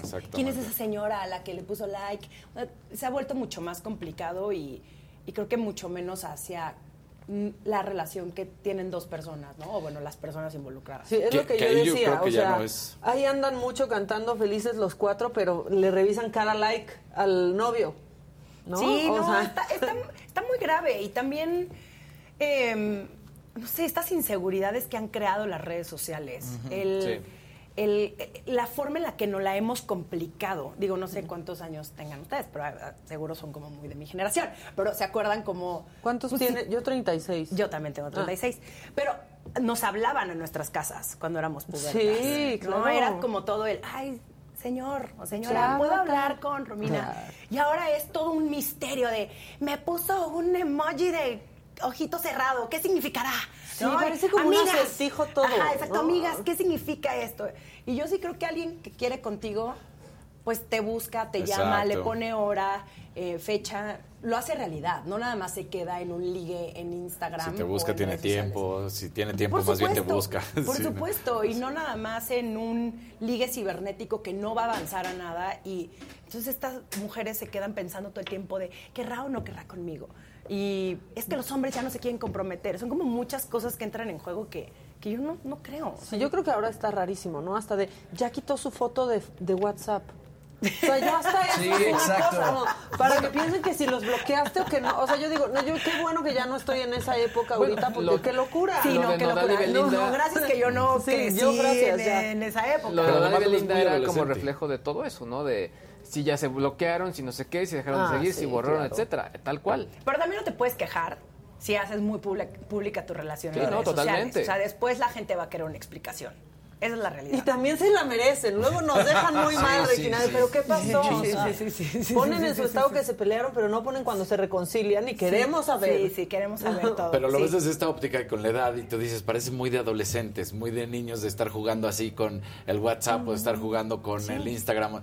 Porque como bien lo dices, yo creo que eh, son dos temas que se mezclan, ¿no? Primero, sí, la mujer y el hombre y cómo se van relacionando, pero cómo hoy el los likes, el internet, el Instagram y todo, se han metido en esta relación y ya se te hace normal y tú dices como, ahí tengo que tener mi relación y no en físico. Y dices, espérame, es otra cosa completamente diferente. Y cero funciona así, que eso es lo más raro. La gente que yo conozco que más presume de su relación, o sea, pero ya a un nivel que dices, no puede ser. O sea, todo el tiempo, a todas Sí, horas. Yo Sí, digo, de ahí hay un truco. "Ah, Como que hay, hay una carencia, ¿no? Es como me estoy peleando con esta persona, esta persona no me cae muy bien, pero voy a subir una foto de amor mío, cada día contigo es súper especial. No sé, hay muchas cosas y muy falsas. Sí, o sea, que vean las otras Claro. que pueden andar merodeando. O sea, hacen todas unas estrategias, ¿eh? Yo no, no entiendo. Ajá, es como para marcar territorio. Exacto, en lugar de hacer pipí, pues mejor si hagan Exacto. eso. Está, está bien. Pero Aquí tienes el macho, macho man, ¿qué tanto es tantito? Y pues vienen ahí como unos puntos, ¿no? Este, híjole, que, que yo no, me alarman. O sea, sí me, me alarman que no les brinquen, ¿no? De pronto, pero a veces lo tienes que ver aquí para, para entenderlo. Es que está, está como muy en la narrativa con la que crecimos. Sí. Digo, crecimos mi generación, que se, es- está como muy disfrazado de romanticismo, pero al final es muy machista. Sí, O sea, sí, el hecho sí. de que alguien se aparezca de la nada eh, en una reunión con tus amigas. Tal vez no es tan romántico, tal vez quieras saber con quién estás. Sí, o sea, en una- ¿sabes? claro, en una reunión "Hola, en donde- sí. Amor, ya llegué. No, nadie te pidió que vinieras, estoy con mis amigas. Sí, sí, eso sí, totalmente. Pero eso ya no es de macho. Que es de stalker. Exacto. Sí, pero, sí, sí, sí, pero, exacto. pero- es por control, pero es por control. O sea, hay muchas cosas que eh, el, el hecho de que te prohíban tener amigos Ah, no, estoy hombres, totalmente de acuerdo. No estaba defendiendo, el pero sí dices, eso ya está un poco sí, medio- Sí, sí, pero viene mucho del control y, y- y- pero no, o sea, crecimos viendo estas películas románticas o en las telenovelas donde todo es es que me ama muchísimo, por eso me cuida y quiere que me, me protege de otros hombres. No, no te protege psicos. de otros hombres. Claro. No, Te es un machista controlar, que te quiere controlar porque es un inseguro. No, y ahora y la tecnología este, nos ha permitido pues saber o sea, No, bueno, a rastrear ver, a tus parejas. El ¿sabes otro día me enteré de una chava que, que el a güey tenía parejas. activado este como el Find My iPhone del celular de Find ella Girlfriend. y sabía dónde estaba todo el tiempo. Cosa eso que está, antes, pues, eso está psicótico. Pues, sí, sí, Bueno, que te Pero ese marquen es de problema de la face- en- por. FaceTime así de la nada. Ajá, ajá, Perdón, ¿de dónde estás? En el cuarto del hotel y el FaceTime es como... Sí, sí, sí, O sí. sea, sí, Red flag, trátate. sí es bandera Red roja. Sí, trátate. O Toda- sea, todos, todas vienen, esas red flags vienen, Sí. porque si se me hace mu- muy grave que nos hayan hecho creer que las relaciones son de estos muéganos, donde tú y yo somos uno mismo para la eternidad, para toda la vida, para, hasta que la muerte nos separe. Y es como, no, tienen que haber dos personas que sean independientes, que quieran compartir su vida. Y eso yo creo que es lo más rico y lo más, eh, sí, lo más bonito de tener una relación, que dos personas tengan vida, trabajo, amigos y que encima lo compartan, porque Exacto. eso lo hace mucho más, eh, eso, eso es ahí cuando dura una que relación. lo compartan y que a veces no, ¿eh? Exacto. No, esa- o sea, que también a puedes decir, no. quiero estar sola y no pase absolutamente nada y la otra persona no diga, es que no, no quieres compartir conmigo el tiempo. Es como, sí quiero, nada más. Necesito mis, Sí implica madurez. mi semana ¿no? sola. Claro. Y sí implica Ahora, ¿de madurez qué, tan- porque de qué tanta que- relación estamos hablando? ¿De que ya llegaste a un matrimonio, no un matrimonio, un noviazgo de cuántos meses, un noviazgo de cuántos años? Porque también te... Va digo, cambiando. Va cambiando, ¿no? Al final del día. Eso, es- Dale eso es luz a que va Casarín, sucediendo. Romina. No, Ilumínalo. no, pues, para saber, ¿no? Porque a mí, tú lo dices perfectamente, ¿no?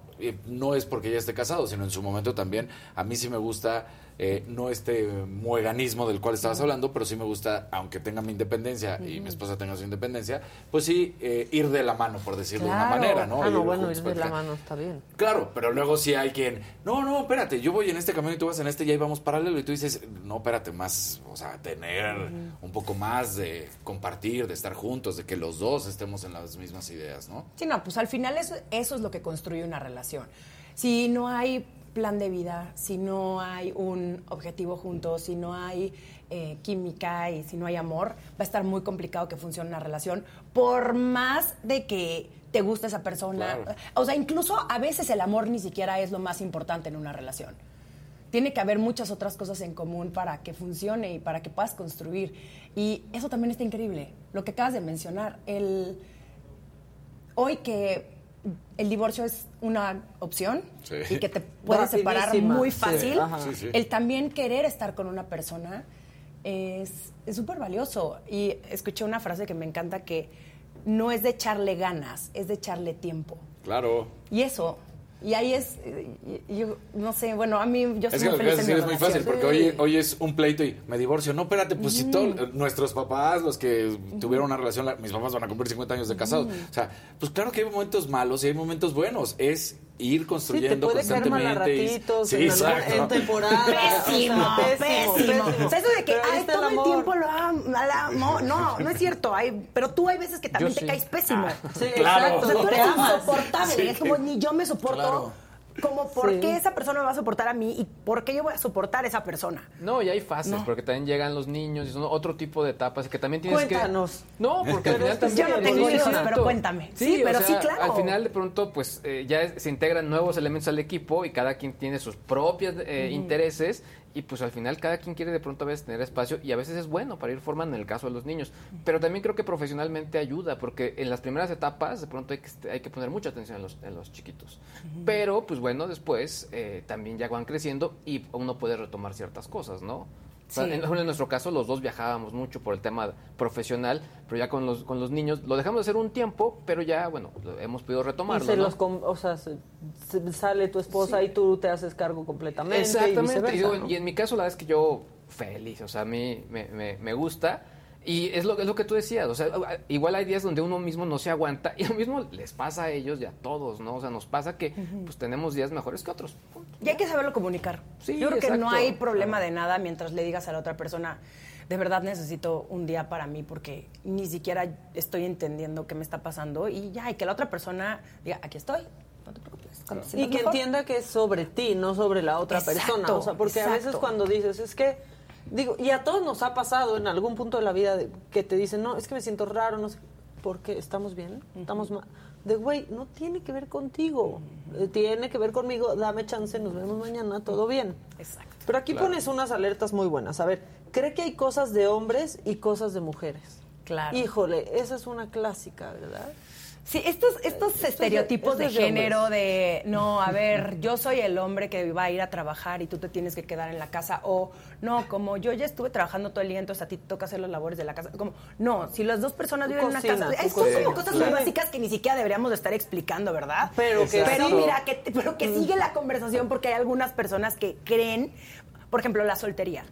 Un hombre soltero a los 39. Qué cool. El catch de la historia, ¿no? Nadie le llega a los talones, el soltero codiciado, George Clooney, ¿no? Mira nada más.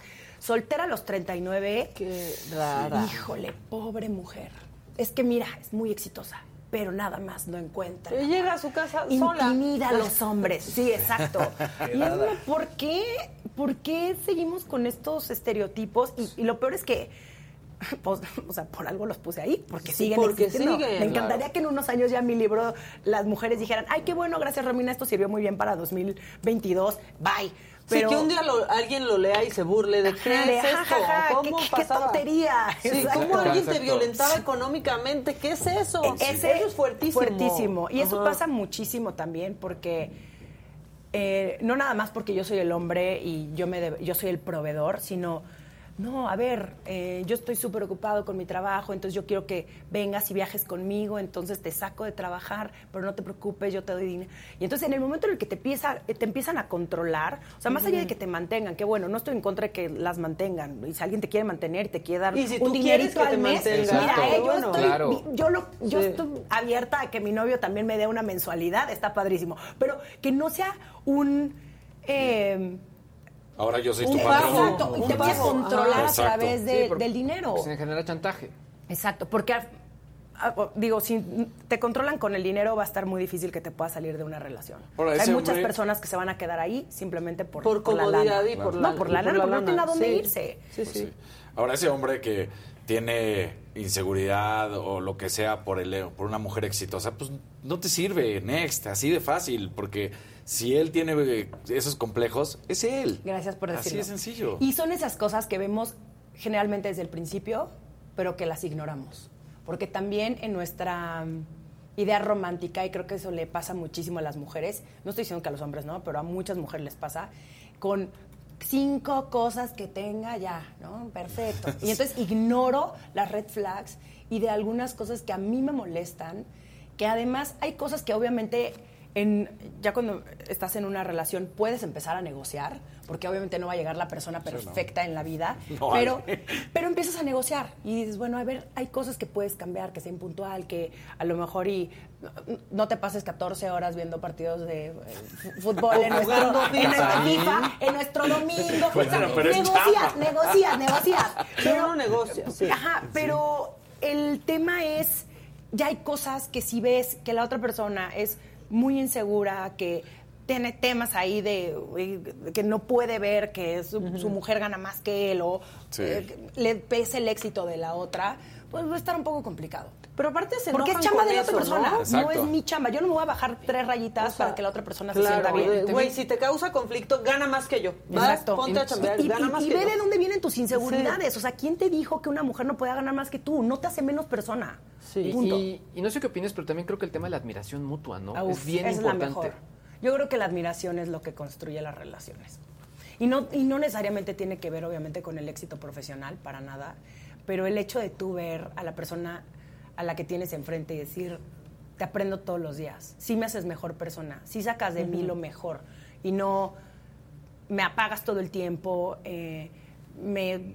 Sí, me das para abajo. Exacto, ¿no? me das para abajo. Y eso está horrible, porque hay muchas mujeres que viven en estas relaciones que ni siquiera se dan cuenta. Eso Claro. es lo más fuerte. Porque todo está normalizado. Porque todo está normalizado, porque es bien lindo. Y porque son las relaciones que han visto a su alrededor Exacto. también. Porque es así como, crecimos, cómo es tu Maca. papá, O sea, así que- es tu tío, así es no sé Así qué. son las ¿no? redes. Sí, sí, son Crecimos las con redes. una narrativa muy enferma de las telenovelas y las comedias románticas que de verdad me asustan. O sea, tú ves ya hoy con estos ojos, no, con estos ojos feministas del Y 2022 woke. y me quiero Sí. dar un infarto cada vez que veo un personaje femenino que hace todo para que el otro lo, la, la acepte. Y dices, qué horror. Sí, o, sea, mujeres destrozándose por un güey. ¿no? Exacto, como Sí, esta sí. de eh, esta pelea de no hacemos responsable al hombre, sino es la culpa de la otra porque me lo quiere bajar. Es como, ah, ¿qué está haciendo él?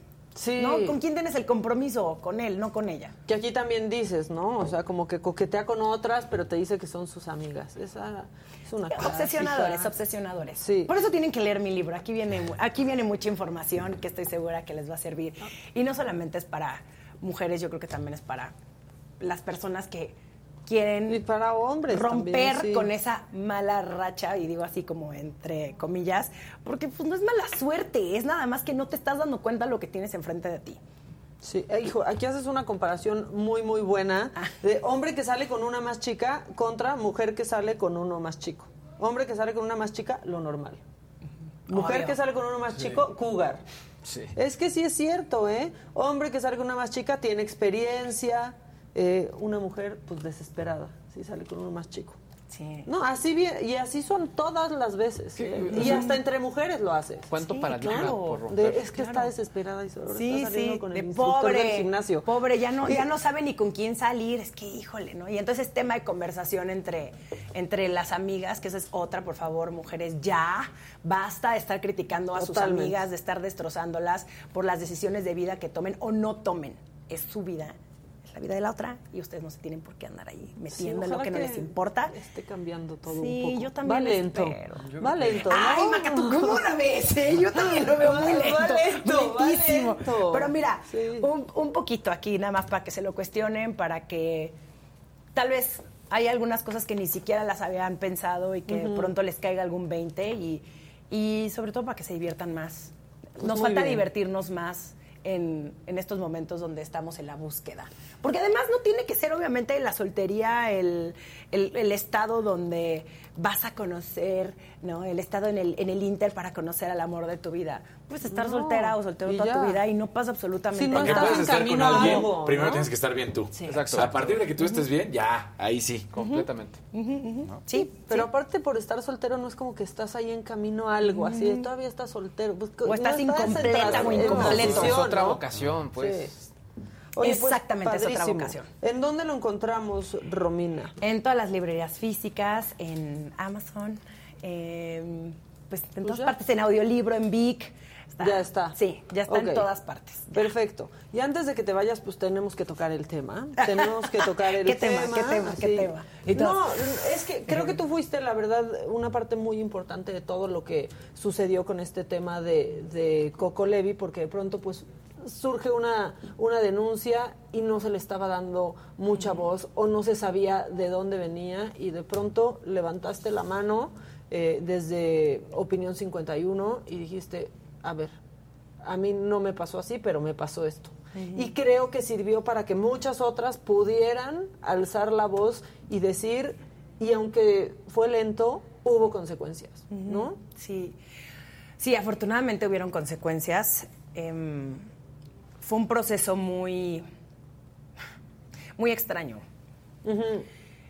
Porque cuando te guardas algo durante tantos años, es, es como si se acumulara y de pronto lo lanzas al universo y al, y al mundo del Internet y no sabes qué va a pasar. No lo hubiera hecho hace nueve años. No creo que yo estaba ni lista, ni el movimiento feminista, ni hubiera Ni encontrado lo veías yo- como hoy. Exactamente, ni hubiera encontrado yo un espacio como Opinión 51 Ujú. donde yo me hubiera sentido eh, respaldada y resguardada y, y ahora sí que protegida. Pero sí me dio muchísimo coraje que sigan sucediendo estas cosas, que salgan los hombres y ni siquiera se hagan responsables de lo que hicieron y únicamente se quieran lavar las manos y digan encima de todo que es una mentira y que lo hacen por fama. Y que quieren ser aliados, aparte. No, no, no. Eh, eh, eso estuvo, eh, y, eso para mí sí fue el... El silencio ya para mí no es la opción. Nunca lo ha sido, pero ahora menos. Y si yo soy la primera en decir, no se va a caer, lo vamos a tirar y estoy en la marcha feminista y soy la primera en apoyar a las mujeres, eh, si yo me hubiera quedado callada hubiera sido una hipócrita y de verdad yo creo que a mí eso me hubiera así carcomido Ujú. cada parte de mi ser. Y qué bueno que tuvo consecuencias, qué bueno que salieron más mujeres a hablar, faltan muchas, hay muchas que no se han atrevido, hay muchas que me hablan por teléfono y me cuentan sus historias Ujú. y que también las entiendo y no las juzgo porque no están en la misma posición en la que yo estoy. Claro. Afortunadamente yo no tengo nada que perder. Eh, Si no estás en la industria esperando hacer una película. Exactamente, ¿no? exacta- Sí, sí, sí. exactamente. Y, y sí era muy importante para mí. Me sorprendió muchísimo que se hayan tardado tanto en dar un comunicado. Me sorprendió que dijeran que ellos no estaban enterados de que eso sucedía, porque no es cierto, Maca. No es cierto. No es como que estos está castings sucedían mujeres en en, en una Sí. cabaña en medio del bosque donde nadie te veía. Tú entras, te registras, pasas un Dices, ¿a quién caminito. vas a ver? Esa- vas- ¿No? Ajá, exactamente. Eh, y hay mucha gente que sabía perfectamente bien lo que pasaba. A mí lo que me sorprende es, eh, sí, es- es- eh, fue- esa fue la respuesta y, y que esto al final es la punta de un iceberg.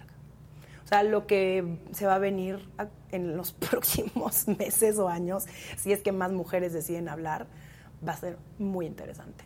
Sí, porque todos decían de qué bueno el, el comunicado de videocine y a mí me pareció aún más escandaloso. o sea, estuvo claro. un hombre recibiendo mujeres por años en tus oficinas cuando ni siquiera era la función que tenía. Nunca les pareció sospechoso. ¿De verdad no sabían? Durante ¿no? años. Durante años. Porque yo conozco de más mujeres, ¿eh? De, ah, no, pues yo sí, yo también fui y me dijo esto y esto y esto. Y no es como que iban de, porque puede pasar mucho, como de, ay, platica con este güey, igual te puede dar una asesoría. No, iban a pedir trabajo, no iban a pedir un consejo, iban No, por no. chamba. Claro. ¿No? Claro, y mm, sí, quién sabe, quién sabe quién está arriba, eh, quién sabe dónde estén esas fotos. A mí él nunca me pidió fotos, pero a muchas, eh, como él eh, les pedía fotos de cierta forma, eh, sin ropa, como artísticas. ¿Dónde están esas fotos? Sí. ¿Quién O sea, las tiene? Hay muchas, ¿Quién las ha ¿quién visto? las tiene? ¿no? ¿Quién Sí. las ha visto? O sea, hay muchas cosas muy podridas. No sé dónde está este señor. Yo nada más estoy esperando a que obviamente venga el juicio, porque pues Dana Ponce sí denunció. Sí. eh, Y otra chava más, ¿no? y otra, más. más. Em, pero pues veamos. En tu caso también es este modus operandi súper machista y asqueroso, ¿no? Este, que te invitan a cenar con estos ejecutivos este, súper picudos, ya sea de Televisa o de cualquier otra este, televisora, ¿no? Y que lo veíamos normal o, o- o estaba normalizado y es completamente machista y asqueroso.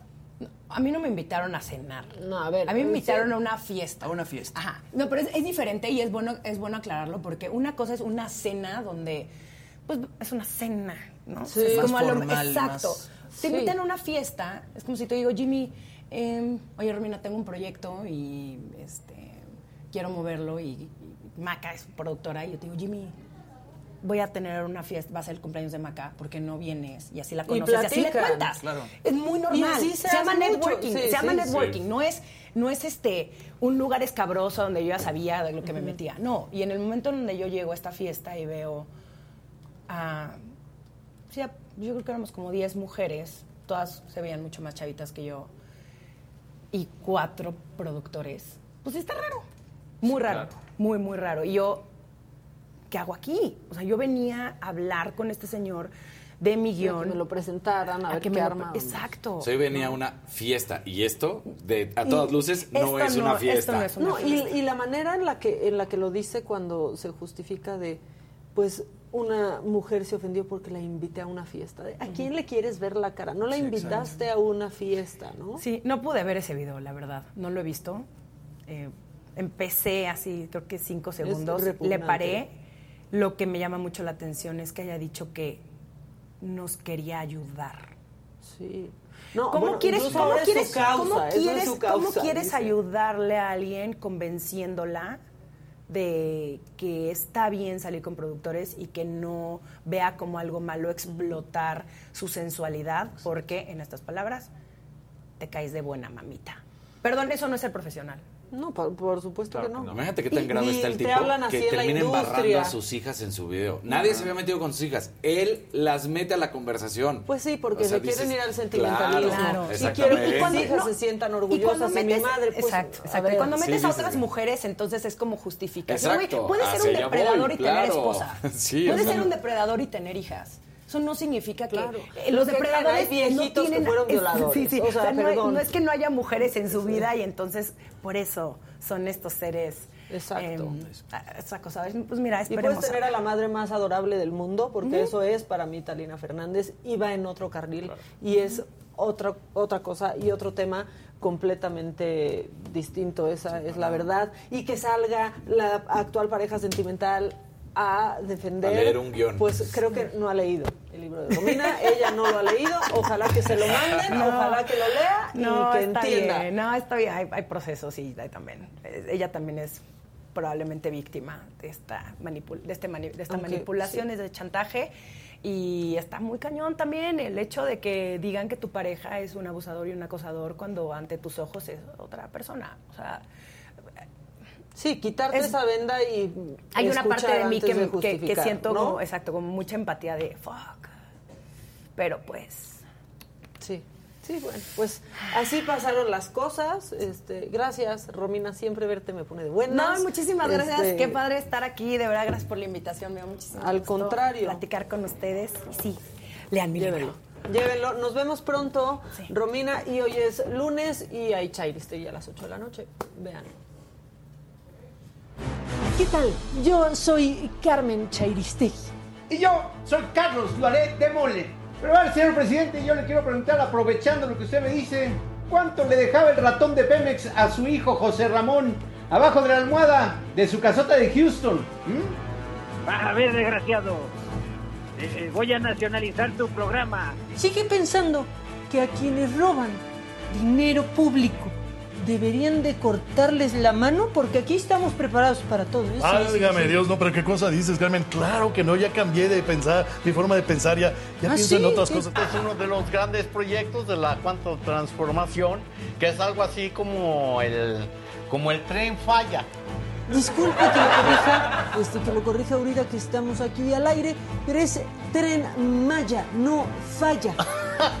Tú también te la creíste, ¿verdad? No, es el tren falla. Eso nunca va a funcionar.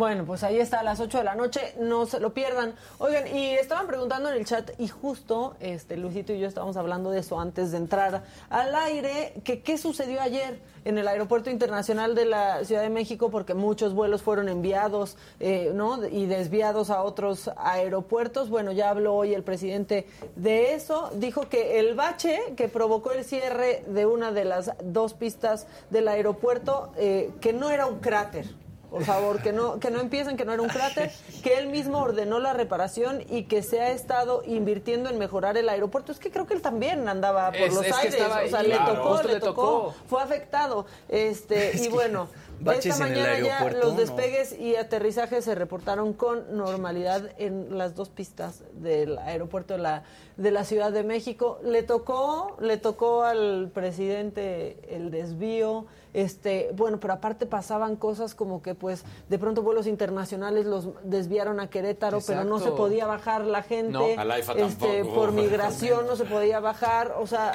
un un desastre, la libramos tú y Sí, yo. sea, llegamos antes de ese cierre y porque si no hubiéramos todavía atoradísimos. Bueno, pues ahí está lo que pasó, pero que no era un cráter, que no sean así. Y hay baches hasta en los aeropuertos. ¿Cómo de Hasta que en no? el aeropuerto. Ahora, no, la no queja principal es que estaban dando mantenimiento y, y todo el mundo es, pero ¿por qué le das mantenimiento a esta hora en este momento? Cuando están todos los vuelos. Exactamente. Es como siempre. Como siempre. Mantenimiento a las calles a la hora pico.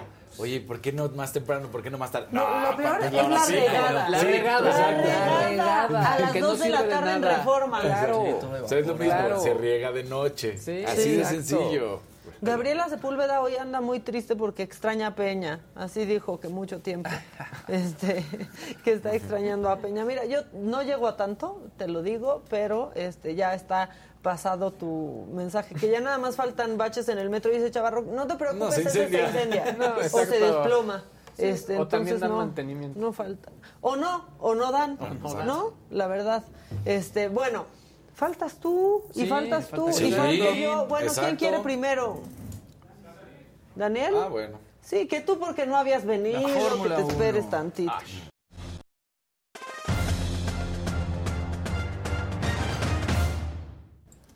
Bueno, pues ayer hubo Gran Premio de Francia. Pongan su like para que podamos seguir platicando muy a gusto y estemos contentos porque tenemos muy pocos números de like. 6.845 personas conectadas y solo 1.822 likes. Vengan esos likes, por ¿Qué favor. sucede ayer? Ayer, desde el arranque, Checo Pérez estaba en la tercera posición. En la primera estaba Charles Leclerc y luego venía Max Verstappen. Pues resulta que desde el arranque Lewis Hamilton rebasa a Checo Pérez. Ahí se duerme Checo Pérez. No es lo suyo las arrancadas. Siempre hemos visto que ahí se le complica. Siempre está luchando con las arrancadas. Y ayer Lewis Hamilton lo rebasa y nunca más puede acercarse a Lewis Hamilton. Sin embargo, a tres vueltas del final, con George Russell, el otro piloto de Mercedes, Checo se durmió. Checo andaba en la taruga, estaba haciendo quién sabe cuántas Uy. cosas. Todo el mundo empezaron ayer a decir, no, bueno, pues es que fue un problema de, comunicación. Sí, también salió Chris Horner a decir, sí hubo un error de eh, la comunicación. Y, yo- y todo el mundo puede decir, sí hubo un error. Pero George Russell no le afectó ese error. George Russell estaba al pendiente de lo que iba a, suceder y termina rebasando. Porque de hecho hasta Helmut Marco, que es el asesor, que lo hemos platicado varias veces, da un comentario que muchos lo toman a mal, pero dice, bueno, pues es que igual y Checo ayer se echó sus tequilas y entonces andaba medio en la lela, ¿no? Pues esa es la realidad. ¿Qué termina sucediendo ayer? Que Checo Pérez queda en la cuarta plaza, no se sube al podio, él tenía todo para subirse al podio, no lo hace así y entonces queda en la cuarta posición. Y hoy más que nunca les hago la pregunta como se los decía hace rato. Queda claro que Checo Pérez es el piloto 2, es el piloto que apoya, es el piloto que ayuda a Max Verstappen. Es el coequipero. Es el coequipero. El piloto número uno, el que va por el campeonato, el que quiere Red Bull que constantemente sea campeón, se llama Max Verstappen. Pero Ferrari sí pone a pelear a sus dos pilotos. De hecho, ayer Ferrari. Ferrari fatal. Ferrari fatal, pero sobre todo ayer no es Ferrari la escudería. Ayer fue un error de Charles Leclerc cuando le piden a Ferrari empieza a acelerar un poco más. ¿Por qué? Porque aquí en este circuito la bronca realmente está en la zona de pits, que es muy larga. Y entonces cuando tú entras a zona de pits, pues te puedes perder e irte hasta atrás, que fue lo que sucedió con Carlos Sainz. Entonces a Leclerc lo que querían es que ganara un poco de espacio para cambiar de llantas. Y él solito pierde el control, se embarra, se va contra la pared y ya permite que, que Max Verstappen sea el uno. Y Sainz Sainz agarra y de repente cuando lo empiezan a pelear con Checo Pérez, Sainz ya desde carreras pasadas está teniendo discusiones con sus ingenieros y con los directores diciéndole, no, no es lo correcto. Y él decía, quiero meter el coche una vez ahorita a pits. No, pelea con Checo. Pelea con Checo, le gana a Checo e inmediatamente lo meten a pits. Pues ya cuando salió ya estaba muy lejos y ya no fue una, si le hubieran hecho caso. Tú me decías, pelean ellos dos, sí, pero porque ahí, aunque en papel el uno es Leclerc porque lleva más tiempo en Ferrari. Los dos están y chavos. Sainz, los dos están chavos y los dos les han dado la posibilidad.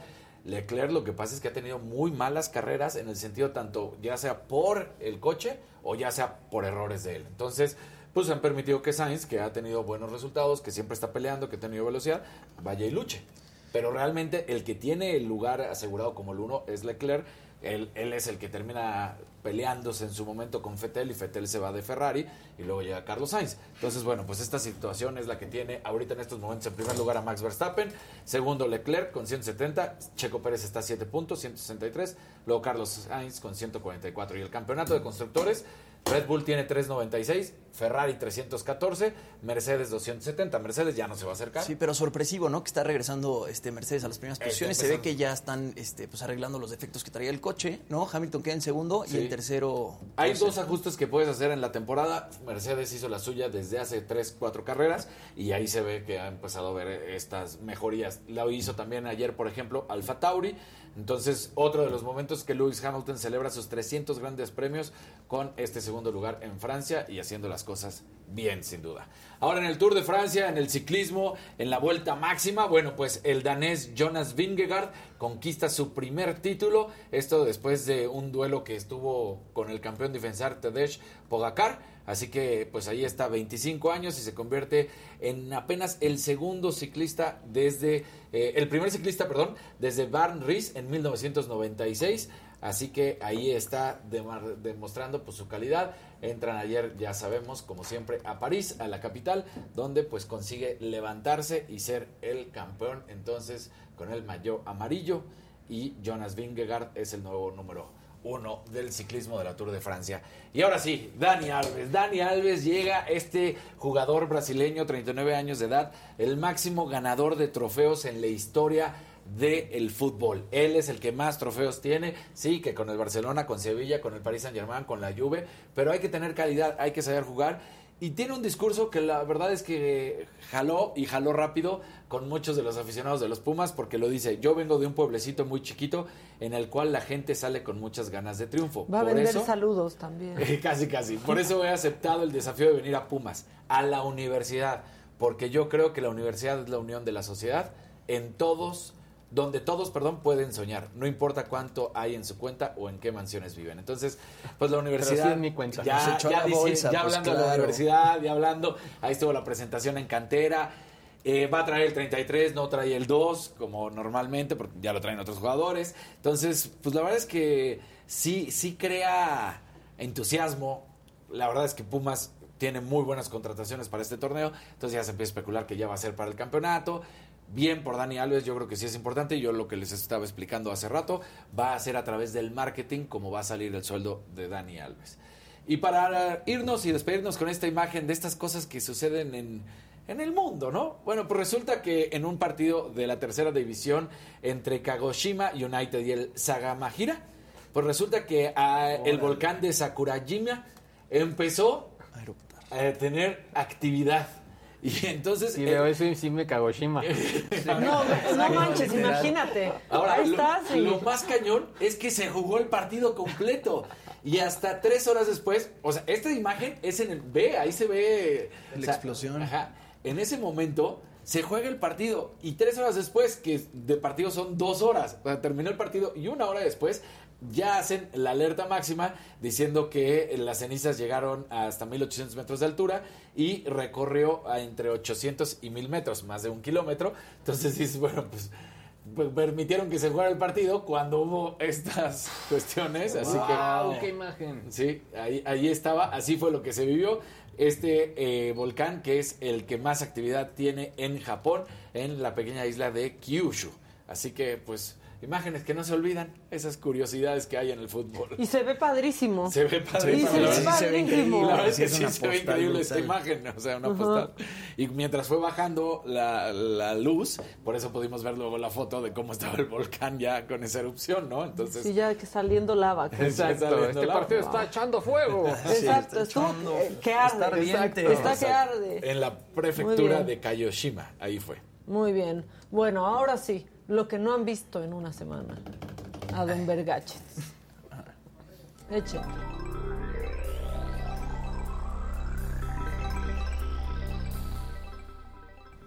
Gente bonita, buenos días. Es lunes, arrancamos y bueno, vamos a Muy hacer un resumen, un resumen de muchas cosas que, que no platicamos y que están muy interesantes. Las voy a resumir. Vamos a, a resumirle todo lo de Ver Gadgets. Y bueno, a ver, punto importante, que eso sí es nuevecito, acaba de salir. Y es que al parecer el cofundador de Google, Sergey Brin, se divorció de su, bueno, en este esto de su esposa, Nicole Shvanan, eh, porque encontró que le fue infiel con quién, con Elon Musk. La verdad es que, pues sí, Elon Musk, que si sus papás, que si Johnny Depp, No, que si Amber. Heard. ¿Hay historia con la mamá o no? No hay. no, con la mamá no, con la mamá bien. Con la mamá, de hecho, creo que ahí hemos hablado muy bien de él y la relación con su mamá. Pero esto está horrible porque incluso, a ver, punto importante, no lo saca cualquier blog, lo saca de Washington Post. Y la verdad, yo no creo, le platicaba con, con Fera Bedoy, pues yo no creo que se la, eh, eh, se la vaya a aventar El un Washington. medio Claro. como este, pero es de Wall Street Journal, se la vaya a aventar el Wall Street Journal algo como esto. Ah, te sin decir, tener pues pruebas. tampoco el Washington Post. Ya ves lo que sacó de Caro Quintero y Eh, acá, Estados es Unidos justo, y es que México. por eso eso hizo ahí- enojar mucho al, ¿Alguien se al presidente, seguramente. Entonces, sí traen, pues seguramente las fuentes muy bien armadas para poderse aventar este tipo de declaraciones. Ahora, esto supuestamente ocurrió en diciembre de 2021 y bueno, durante el sábado empezaron a, lanzarse pues esta serie de, de comentarios, varios medios traían la noticia, de hecho incluso lo que se mencionó es que Sergey Brin le pidió a sus abogados y a sus asesores financieros que vendieran todas las acciones que él tuviera dentro de las empresas de Elon Musk. Eh, punto importante, eh, Sergey Brin aportó 500 mil dólares a Tesla cuando ellos tuvieron una crisis en el 2008. Y así El- le paga. eh, Sí, y al día así de le ayer, paga. el día de ayer a las 8 de la noche sale Elon Musk a decir que no. Que eso no es cierto, que de hecho el día de ayer, o sea, en lo que fue el sábado, estuvo en una fiesta con Sergey Brin y que siguen siendo amigos. Yo no dudo que han estado en la misma fiesta. Claro, Pero pero los que estuvieron siendo juntos. amigos. Sí, pero eso de ir a la misma fiesta no te hace amigo. Exactamente. Si yo les contara, Exactamente. o ustedes a qué fiestas han ido y no hay Musk amigos. es un loquillo. Además, en los últimos meses, Elon Musk, como bien lo has dicho todo el tiempo, ha salido con estas situaciones de infidelidad. O sea, Claro. No, es un patrón de Elon Musk, al parecer. Además, le la cosa esta que tiene 10 hijos, ¿no? Y Sí. acaba de tener un hijo con una de sus empleadas de Neuralink dos semanas antes de que naciera su otro hijo con Grimes. O sea, Ahora, lo es una que cosa muy moderna. Lo que él ha mencionado también Moderna. Elon Musk es que ni siquiera, que está todo el tiempo trabajando y no tiene ni tiempo de meterse en ese tipo de, pues le pone actividades, ¿no? En fin, realmente y creo que Elon Musk sigue estando en el ojo del huracán y creo que la parte importante, pues mucha gente que quiere hacer negocios con Elon Musk lo va a pensar mil. Muchísimo. Muchísimo, muchísimo, muchísimo. Y bueno, ah, cambiando de, de compañías, eh, yo durante esta, bueno, e- este periodo me pude aventar la serie de Super Pump, que es la historia detrás de Uber. Y Por eso se fue. por eso me fui. Por Sí, eso sí, sí. tenías para ver la encargo. serie. Tenías que verla. Era un periodo de introspección para ver series, básicamente. Y bueno, me- me- ¿por qué me llama la atención? Sobre todo porque ahí se empiezan a mostrar varias situaciones que tienen que ver con Uber y que pues al final terminaron con el despido de Travis Kalanick de pues, su propia empresa, la empresa que él fundó. Eh, punto importante, algo que se menciona dentro de la serie es que engañaron al sistema de Apple para que la aplicación que la gente de Apple revisaba no era la que salía a la tienda realmente. Esto a través de un sistema de pues eh, geocercas Ajá. que detectaban que estaban en ¿Estaba Cupertino. cercas? Estaba cercas de. Cupertino. Entonces en Cupertino funcionaba como la gente de Apple quería, pero no cuando ya se descargaba de en cualquier otro punto del mundo. Entonces, esto, eh, ahí, ahí se muestra eso. Se muestra también que cuando alguna autoridad quería empezar como a, pedir permisos no autorizados a conductores, ahí también les ponían una geocerca para que no pudieran detectar qué auto era un Uber o no. Eh, varias triquiñuelas que ahí utilizaron y eh, al final algo que te vuelve interesante es que el día pues, de, el día de ayer ya se volvió pues ya mucho más viral que ahora los conductores no te van a levantar si tú tienes una calificación mala. Es decir, si ellos ponen en su aplicación, yo no voy a eh, tomar eh, rutas de usuarios que tengan menos de tres ester- estrellas, entonces no te van a tomar el, eh, El Uber. el Uber. Ahora, punto importante, eh, en cierto sentido tienen razón porque también hay, un- hay, hay muchos temas de seguridad, cuentas hackeadas, etcétera, etcétera, etcétera. Pero al final yo lo relaciono cuando Travis Kalanick se vio junto con un conductor de Uber, tomó un Uber y el conductor volteó y le dije, ah, le dijo, yo te conozco, tú eres el CEO de Uber, sí, ah, pues fíjate que yo tuve que invertir en un auto, me gasté todos mis ahorros para poder entrar en la clasificación Black y tú los acabas de quitar. Y acabas de quitar como la valoración que tenía, entonces ya no me puedo llevar la cantidad de dinero que yo había presupuestado para poder pagar mi vehículo. Lo tuve que regresar y tuve que meterme con otro tipo de vehículo para poder salir de la deuda donde ya estaba. En fin, una serie de elementos. La verdad es que la serie es muy recomendable, eh, pero bueno, ya con todo lo que salió en las últimas noticias. Está en creo que- Paramount Plus, ¿no? Está en Paramount Plus, o sea, efectivamente. Y bueno, finalmente también algo que se dio la, la semana pasada fue todo el tema de Netflix, que salieron a dar resultados financieros y ya dieron más datos de lo que será su próximo plan, que será el plan con anuncios. Un plan que... Ah, ya, televisión. Sí, no, VIX. Ajá. Bueno, Sí, VIX, sí. la verdad. ¿Por qué? Porque al ¿Cómo la final sí, va- sí te va a costar, pero lo que vas a obtener es que vas a obtener las series originales de Netflix. No todo el catálogo que otras productoras hayan metido dentro de Netflix. No se ha dicho cuánto va a costar, pero sí que va a costar y que será el próximo año cuando ya esté a la, a, pues digamos que a la disposición de los usuarios. Mucha gente se está quejando, mucha gente también, eh, algo que se hizo muy viral es que ya te van a empezar a cobrar en los países donde está la prueba, en casas donde la distancia sea bastante amplia y te van a empezar a cobrar una cierta cantidad para que otra persona pueda utilizar esa cuenta. En fin, no, así, no, no son decisiones muy populares. Lo que sí es un hecho es que la gente de Netflix necesita capitalizar porque, pues sí, la, la pérdida de usuarios ha sido impresionante. Ellos presupuestaban que iban a perder en el trimestre anterior 2 millones de usuarios. La buena noticia es que fueron 900 mil. Ah, bueno. Para que se den una idea. No, pues qué bonito, qué bonito. A mí sí me da coraje eso. ¿eh? Qué bueno que no incluyeron a México todavía. Todavía, Todavía. Todavía, porque en la prueba sí está Argentina, por ejemplo, están varios países. De, bueno, de América Latina hay como cuatro países. Y lo que vi es que cuando te vas de viaje, te aguantan dos semanas. ¿no? Eh, sí, exactamente. Si traes tu Netflix Sí. en el celular Sí, o digo, la tablet o así. hace, hace sentido. Y vuelvo a repetir, tecnológicamente, pues ellos tienen los elementos para poderlo hacer bien. Pero me queda claro que no van a ser decisiones populares. No, y y va a- haber alguna manera Y de tiene que ver también con, con las producciones, ¿no? Luis, digo, a ver, acaban de sacar Stranger Things, les fue muy bien con Stranger Things, Claro. pero se viene El Señor de los Anillos y se viene Sí. también este El Señor de los Anillos y, y Game of Thrones, que Claro. seguramente eso también va a dejar a Netflix súper rezagado.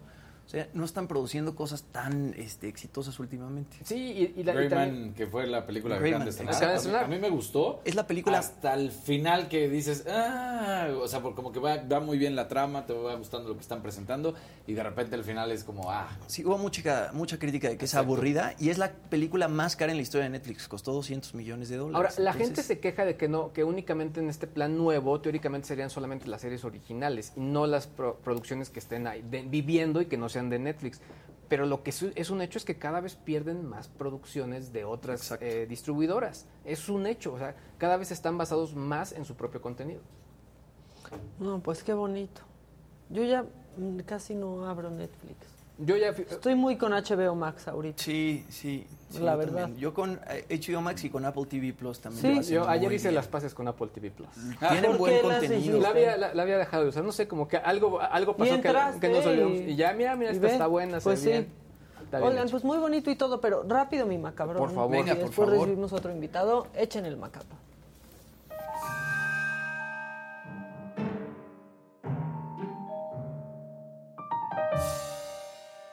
Por si tenían pendiente, yo estoy seguro, Luis dije que tú estabas en tus vacaciones y dijiste, ¿qué andará haciendo Cuitlagua García, gobernador de Veracruz, ¿Qué este fin de semana? ¿Qué Sí, estará haciendo? muy preocupado. Criando conejitos.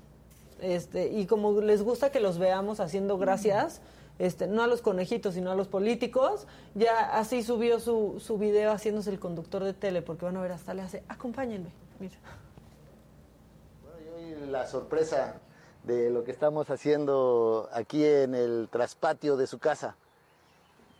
Tenemos crianza de conejo. Vengan a ver. Compañeros, acompáñenme, amiguitos.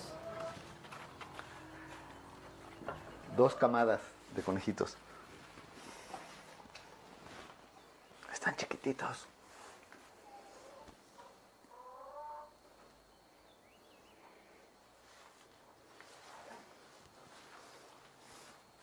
¿Y esto?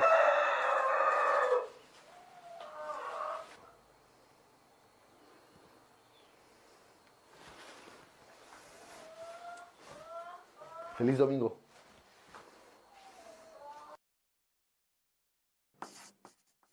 Eso hizo el gobernador de uno de los estados, este, pues más, ¿no? Más Ajá. peligrosos del, del país. Bueno, pues ahí estaba Cuitláhuac García. Y luego, ¿dónde andaba? También tenían, tenían esta, esta pregunta. duda. ¿Dónde andaba Marcelo Ebrard? A ese sí te lo pudiste haber encontrado. Sí. Fíjate, sí. por favor. Ahí andaba. Tiene que ir sin audio porque puso este canción de Luis Miguel, el canciller. Pero ahí andaba que en el cano, que con los cocos, que yo les tomo la foto, que la selfie. Miren cómo soy de buena onda. ¿Tienes selfie? Tengo selfie. ¿Tienes selfie con, con Marcelo Ebrard? Que ya quedó de venir, quedó de venir con, con Adela por WhatsApp, así quedaron. Bueno, y otra cosa. Nacho Mier, el coordinador de los diputados de Morena, ¿dónde andaba? También tiene que ir sin audio, porque aparte, pues los derechos, pero ahí andaba haciendo esto. Miren el coordinador que anda ahí, que denunciando al gobernador de Puebla, que haciendo desfiguro. Bueno, pues ahí está. Este, Entrándole a los retos de TikTok. todos, todos estos políticos haciendo cosas por las que no se les paga, pero pues ahí están haciendo. Y fue un fin de semana este bien movido, porque Kenia López y Xochitl Galvez acompañaron al senador Guadiana a su informe y ahora están confundidísimos. La mitad de Morena y la mitad de los aliancistas y se están volviendo locos de que si son traidores, pero a ver, es común que se acompañen entre ellos a, sus informes y de hecho Xochitl y Guadiana pues son cuates. O sea, son cuates y ahí, ahí estaba. Entonces, bueno, ahora les está explotando la cabeza a los de Morena y a los aliancistas. Ya existen las amistades. ¿No vieron cómo recibimos aquí a Regina Orozco? Vean. Chaira profesional, Chaira profesional. Y aquí estábamos platicando y se le quiere y se le escucha y ya. Pero bueno, ahora tenemos, uy, yo sé que vino un día que yo falté, vino un día que yo falté y ustedes pues lo vieron aquí con el caso del asesinato de Irma Lidia, eh, es publirelacionista, es periodista, es Víctor Hugo Sánchez y ahora pues eh, viene a platicar de otros temas porque solo hablaron de Irma Lidia, Víctor Hugo, ¿cómo estás? Pero ahora que si Juan Gabriel, que si el tigre, tú vente para acá, ¿cómo estás? Bien, corazón, tú. Todo bien, gracias. ¿Cómo estás? ¿Qué tal? ¿Tú? Pásale, Bien, bien, bien. pásale. ¿Cómo están? ¿Cómo andas? Muy bien, ¿tú? Bien también, gracias. ¿Cómo estás? Bien. Qué bueno. Cuéntanos. Todo dar. ¿De qué quieren que les ¿Cómo platique? andas? Pues que se quedaron aquí con muchas ganas, que andabas ahí des- despepitando absolutamente todo. Pues es que tengo dos libros donde cuento de mis 35 años de periodismo, de espectáculos, que siempre la gente ha creído que es como un género menor, ¿no? Ajá. Sí, esos los espectáculos. Eso Sí, ahí no es No es periodismo. periodismo, este. Sí. Pero pasan cosas bien interesantes. Yo estuve a punto de morir dos ocasiones. Una, la primera, resulta que me hago novio hace, en la prehistoria, todos éramos en blanco y negro en ese entonces. me hago novio de la manager de Enrique Guzmán. Y entonces me acerco a Enrique Guzmán, conozco el show, empiezo a admirarlo cañoncísimo, pues que- porque que es un gran artista. Y empiezo a ir al centro nocturno donde él se presentaba de miércoles a sábado. todas las noches me veías ahí porque el día que no llegaba Juan Gabriel, llegaba Rocío Durcal, llegaba José ibas a ver José, qué pasaba. llegaba Mijares, llegaba el sastre de Luis Miguel, llegaba este Miguel Ríos, siempre había una personalidad ahí porque era el rey de la noche. Les estoy hablando en realidad de la prehistoria porque no existía el lunario, no existía el auditorio, existía pero no funcionaba eh, para conciertos masivos. Entonces los artistas se presentaban en grandes temporadas para porque cabían en estos lugares, estos cabarets, 160 personas, 200 personas. Entonces aventaban meses, meses y meses, igual que José José en el patio. Y Enrique Guzmán era el rey de la noche. Definitivamente todas las noches estaba repleta de miércoles a sábado. Terminamos por hacernos cuates, iba yo, lo entrevisté, llego, lo entrevisto, sale publicada la entrevista, me invita de nuevo a ver el show y me dice, toco la puerta de la, de la suite, se a- abre la puerta y él estaba sentado hasta el final. Me dice, Víctor Hugo, y le dice, párense, pónganse de pie, ya llegó el periodista. Y yo, ah, chis". Me dice, Víctor Hugo, nada más. ¿quién viene? Sí, ¿Qué- qué me, encantó la entrevista, nada más un detalle. Olvidaste tu pluma. Entonces yo abro el saco, traía una Mont Blanc que me había regalado Daniela Romo y le digo, no, aquí está. No, que olvidaste tu pluma. No, señor, aquí está. Víctor Hugo, que olvidaste esta pluma de oro y plata que te quiero regalar porque escribes maravilloso. Nunca nadie había escrito de, de mí así. Entonces comienza una muy buena relación, pero este, esta cautela de acercarte tanto a los artistas y no poner esta línea de... Sin límites. Es un límite, ¿no? Entonces empiezo a ir, me hago novio de la manager y empiezo a ir miércoles, jueves, viernes, sábado, miércoles, jueves. Seis meses. Seis meses me aviento yo de parranda, sacando notas y tal. Y un día me dice, oye Víctor Hugo, te voy a dar una exclusiva. Digo, sí, señor. Fíjate que le acaban de robar dos millones de dólares a Alejandra Guzmán, mi hija. Pero como anda en el desmadre, pues ni cuenta se da y quiero ayudarle a rescatarlos. Te doy los datos, fulano, perengano, ta, ta, ta, le robaron. Pues yo voy, me dan la de ocho columnas en espectáculos, la escribo y busco a los implicados. No me contestan, no me contestan, no me contestan, que era Fernando Iriarte y Darío de León. Busco a Fernando, que lo conocía, Darío había trabajado con él. Ex esposo de Ex esposo de Maxine. Yuri.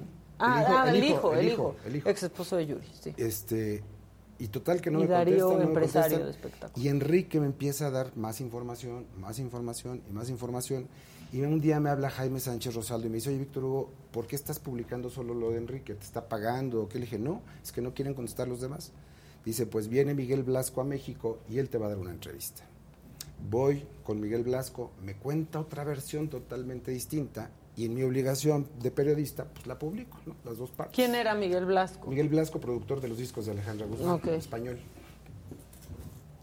Lo que viene después, de verdad, de terror. Yo tenía oficina con Tina Galindo, porque era el jefe de prensa de Daniela Romo y de Mijares. Llego y me dice Tina, me dice Víctor Hugo, Espérense. ven a recoger un fax que te mandó Enrique Guzmán. Y yo, ¿qué te pasa? Era a mano, me acuerdo. ¿Qué te pasa, pendejo? Te veo en la noche. Me dice, ¿por qué te habla así, Enrique? Le dije, no sé. Hemos tenido una línea de respeto. Yo nunca he rebasado eso. Le dije, pues voy a ir. Toco la puerta. Sálganse todos. Me mete al cuarto. Saca una pistola. ¿Qué te pasa, pendejo? Pues te di una nota y por qué. Ta, ta, ta, ta, ta, ta, ta. Había un plato ahí con sustancia muy grande. Llevo dos días metiendo esta mierda por tu culpa, mi hija me odia. O sea, ya que me había cocaína. carajo. Ajá. Ya me mandó al carajo, ahora no voy a poder ayudarle a rescatar su dinero, no sé qué. Pero cada vez me pegaba y me pegaba más fuerte. Y yo se los juro que no me oriné porque Dios es grande, pero tenía ganas de zurrarme ahí. Y de repente le digo, oiga señor, si le va a disparar, pues jálele, ¿no? Sí, ya vamos ahorrando me tiempo. dijo, ¿qué muchos huevos? Le dije, no, nada más dos, pero ya estoy cagado de miedo. Avienta la pistola a la cama, él se deja caer en la cama y empieza a llorar. Me dice, lárgate, no te quiero volver a ver. Te quiero volver a ver, lárgate. Ay, Yo Dios salí- mío. Yo salí, tenía mi carro estacionado en el, en el Hotel Fiesta Americana. Ni me acordé que llevaba carro. Empecé a caminar. No o sea, lo dejaste horas. ahí. No sé cuántas horas o cuánto tiempo empecé a caminar. Las piernas me temblaban, un sinsabor. Esa fue una ocasión. Yo era un periodista muy aguerrido, sigo, sigo siendo. La verdad es que creo que el periodista, por su naturaleza, es incómodo de repente, ¿no? Empiezo a publicar, ya me hacen jefe de la sección de espectáculos del Heraldo de México, un periódico muy relevante y muy importante en esa época, que todo el mundo leía, y empiezo a escribir en mi columna, porque me invita Gabriela Baroa, hermano de Mauricio, a los operativos para decomisar cassettes pirata. ¿Se acuerdan que antes había cassettes? Claro, claro. claro. La gente, antes había cassettes. Y había un chorro. Si no saben qué es, google en un cassette. Sí, sí, Sí. Y pasaban toneladas, digo, pasaban este aplanadoras por toneladas y toneladas de cassettes. Entonces me empieza a dar mucha información, me invita a un operativo, él estaba en la Procuraduría, me empieza a dar información y yo empiezo a escribir del tema. Y empiezo a investigar y a rascar y a rascar y doy con el pirata, con el jefe de toda la piratería, que era un cuate que estaba dentro de la industria, que dirigía una compañía discográfica muy importante. Y yo como entonces, este afán de provocar, escribo, no se pierdan mi columna del próximo lunes porque les voy a decir el nombre del pirata. Suena el teléfono. Al día siguiente de que sale ese anuncio, y suena el teléfono, y yo, hola, con Víctor Hugo Sánchez Leguel habla. Dice, oye, este, te veo a las 10 de la noche en el Cambalache de Insurgentes. Y yo, ¿quién habla? Te veo a las 10 de la noche en el Cambalache. Ay, no. Dije, no voy a ir, cuate, no sé quién eres. O sea, ¿como para qué? Víctor Hugo, si no vas, cuando des la vuelta para entrar a Coxpa, este, tu- en tu Golf gris, placas 245 FHK, puedes tener un Ya accidente. te tenía revisadísimo. Puedes tener un accidente. Y yo, ah, ok, a las 10, ¿no? En el Sí, ahí nos Cambalache. ve- me encanta el cambalache. Me encanta el cambalache. Llego y el tipo no me conocía a mí físicamente. Tenía, tenía como la investigación, pero no. me Dice, ¿eres un niño? Le digo, no, ya tengo 26 años. Es que eres un niño, ¿por qué publicas esas cosas? Le digo, pues por obligación periodística. Le dije, pero bueno, dime qué, de qué se trata o qué. Ah, siéntate. Te pido tu martini con doble aceituna. Ah, y te traigo un regalo. Sa- Saca dos sobrecitos de cocaína que yo en aquel entonces ya me drogaba. Ya no lo hago desde hace 22 años. Me dice, toma. Casi la edad que tenían cuando la edad que tenía. Me dice, toma.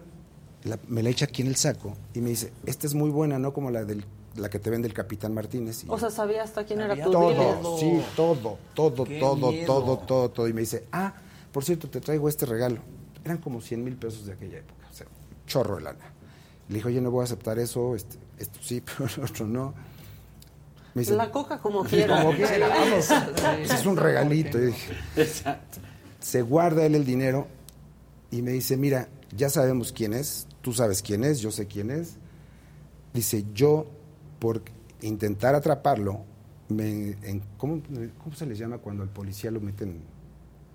Este, de incógnito. No, no, no, como que lo resguardan, como que lo encarcelan, pero no, bueno, lo dijo que lo- eso, lo arraigan.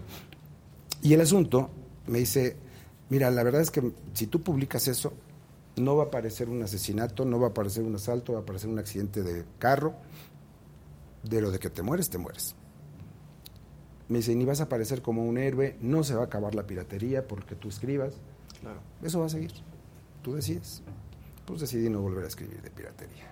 La verdad es que me espantó bastante también. salí- Y no aceptaste la lana. no acepté la lana. Nunca he aceptado lana. Nunca, nunca. Las disqueras en aquel entonces todas te querían Uy, sobornar todos, siempre. ¿no? Claro. Los artistas también, ¿no? Para que te callaras La cosas payola. también, ¿no? La payola para que te callaras y para que, o para que hablaras bien de ellos, ¿no? Cuando mi jefe se muere, eh, Guillermo Vázquez Villalobos, me hacen jefe de la sección de espectáculos a mí y de repente me hablan de la oficina de Lucero. Oye, ¿qué está tu cheque? Y yo, ¿cuál cheque? Pues es que a Memón Vázquez le dábamos cinco mil pesos mensuales y dije, güey, yo no acepto estas lanas, o sea, no hagan esas cosas. Y cinco mil pesos mensuales. Sí, sí. ¿no? Bueno, yo ganaba tres mil pesos, eran bastante buenos. Sí, ¿eh? pues, pero, ay, Pero- pero para el jefe. Sí, no. No, y la verdad es que nunca acepté. Fueron muchísimas ocasiones. Carlos Amador, que en paz descanse, productor de películas de, de estas populares, de la Lupita Ujú. D'Alessio, de José José, también iniciaba una filmación y pasaba el jefe de prensa sobres, sobres, sobres. Pero así descaradamente le daba sobre a todo el mundo. Pero llego yo a una conferencia, me dan el sobre, yo lo abro y dije, güey, no quiero, este, tómalo. Y lo ve Carlos y me dice, ah, ¿por qué? ¿De dónde vienes? Le digo, del Heraldo, señor. Ah, entonces toma dos. Dije, no, señor, yo no quiero. Voy, le aviento el dinero en la jeta, me voy al periódico y me habla el señor Alarcón, que era el dueño del Heraldo. Me dice, Víctor Hugo, ven, me acaba de hablar Carlos, está muy apenado y está muy molesto también porque hiciste esta grosería. Me dice, me siento muy orgulloso que seas tú el jefe de espectáculos, que no, que no aceptes sobornos, pero te va a mandar un regalo, acéptaselo. Se me mandó una Mont Blanc, fuente, que costaría que 20 mil pesos en aquel entonces. O sea, ¿cuántas Mont Blancs tienes? Cuatro. Sí, la colección. Una de, de Daniela Cuatro, Romo. uno de Daniela. otra No, pero ese era este regalo porque trabajaba yo con ella. Sí, ¿sabes? trabajabas, Yo trabajaba con ella. No sé si fue de Navidad o de cumpleaños, que era distinto, porque yo tenía ahí con ella un sueldo. O sea, no era para que escribiera bien o No, sí, o sea, trabajabas en su oficina. Yo trabajaba pues, para, sí, di- para sí. hacerle difusión. Pero también hay anécdotas bonitas y hay anécdotas más divertidas, como la noche que me conoció Paul McCartney. Perdón, suena muy soberbio. Que me ¿no? conoció Paul La noche que me conoció, porque pues, yo ya sabía quién era él. Llegamos a la rueda de prensa y había un chorro de prensa rockera, todos matudos, todos, ¿sabes? Yo estaba súper chavito, yo tenía 23 años, estaba súper flaquito.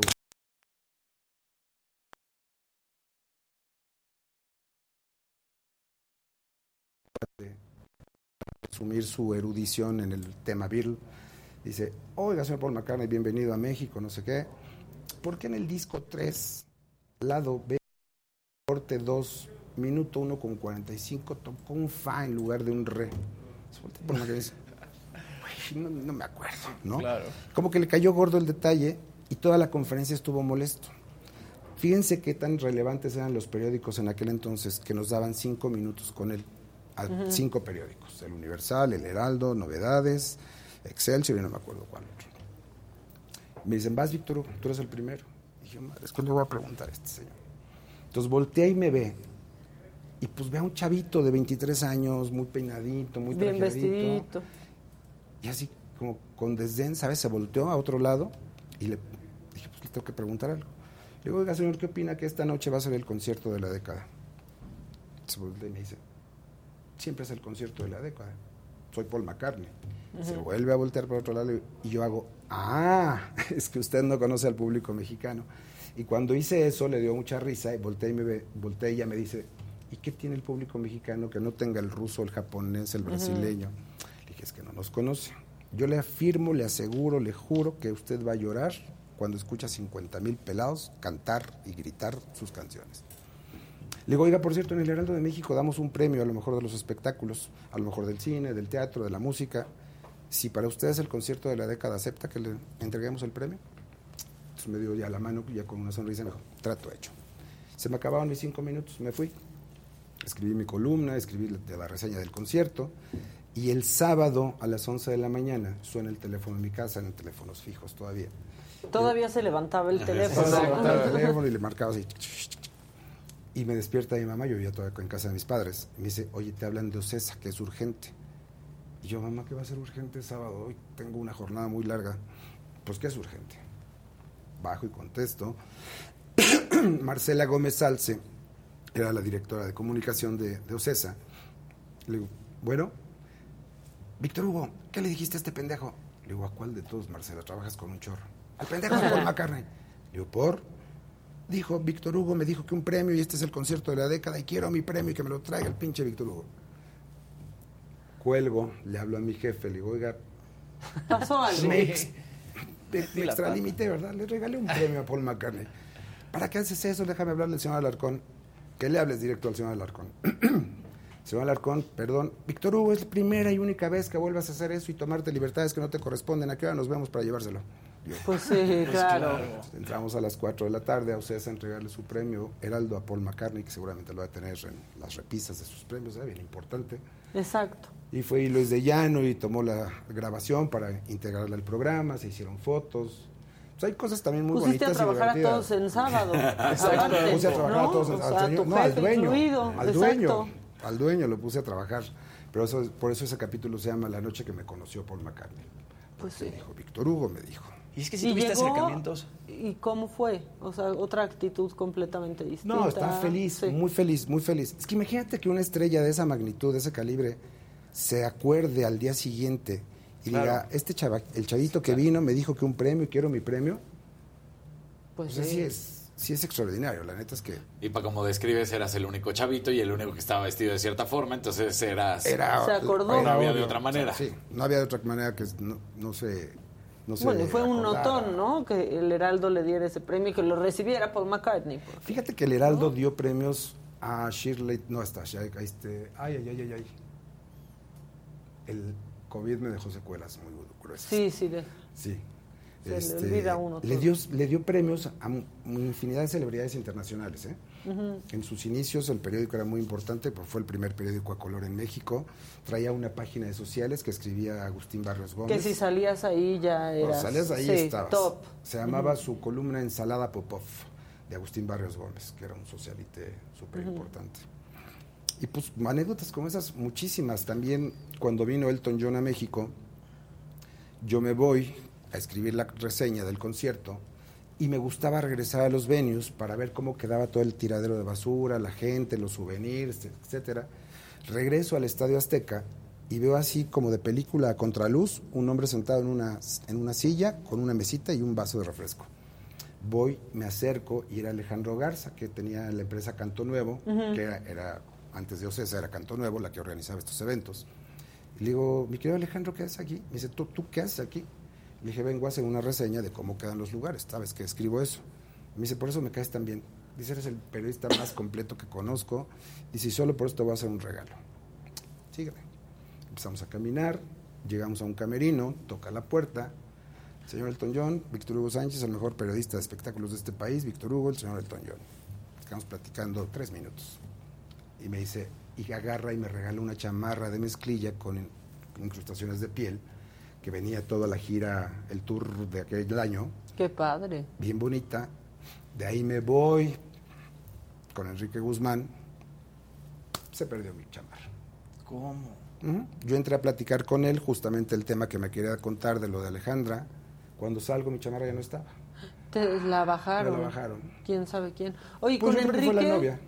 ¿De Enrique? No, la novia mía. Ah, la novia tuya. Este, ¿con Enrique te has vuelto a hablar? ¿Ya nunca más? Con Enrique me volví a encontrar en el 95, 96, cuando Daniela Romo tiene su programa de espectáculos en la noche, en Televisa. Llega, Daniela le hace una reverencia eh, y al aire, y yo tenía que quedarme porque yo era el jefe de prensa de Televisa en aquellos años. Voy, lo saludo, y nada más me dijo, hola Victorio, ¿cómo estás? Qué gusto verte.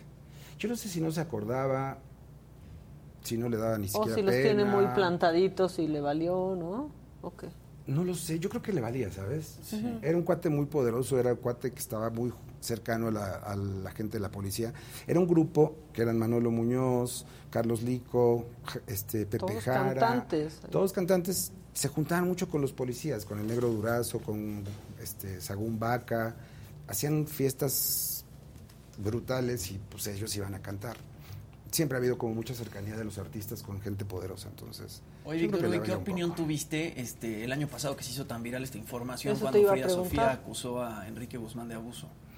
Yo la verdad que tengo mis dudas porque puedo decirte de él todo esto, que sí es violento, que sí es de mecha corta, que sí en aquel entonces consumía sustancias, no sé si lo sigue haciendo, pero nunca, nunca le vi faltar el respeto y mira que sus coristas están guapísimas, nunca le vi faltar el respeto a una de sus coristas, nunca le faltó el respeto a nadie.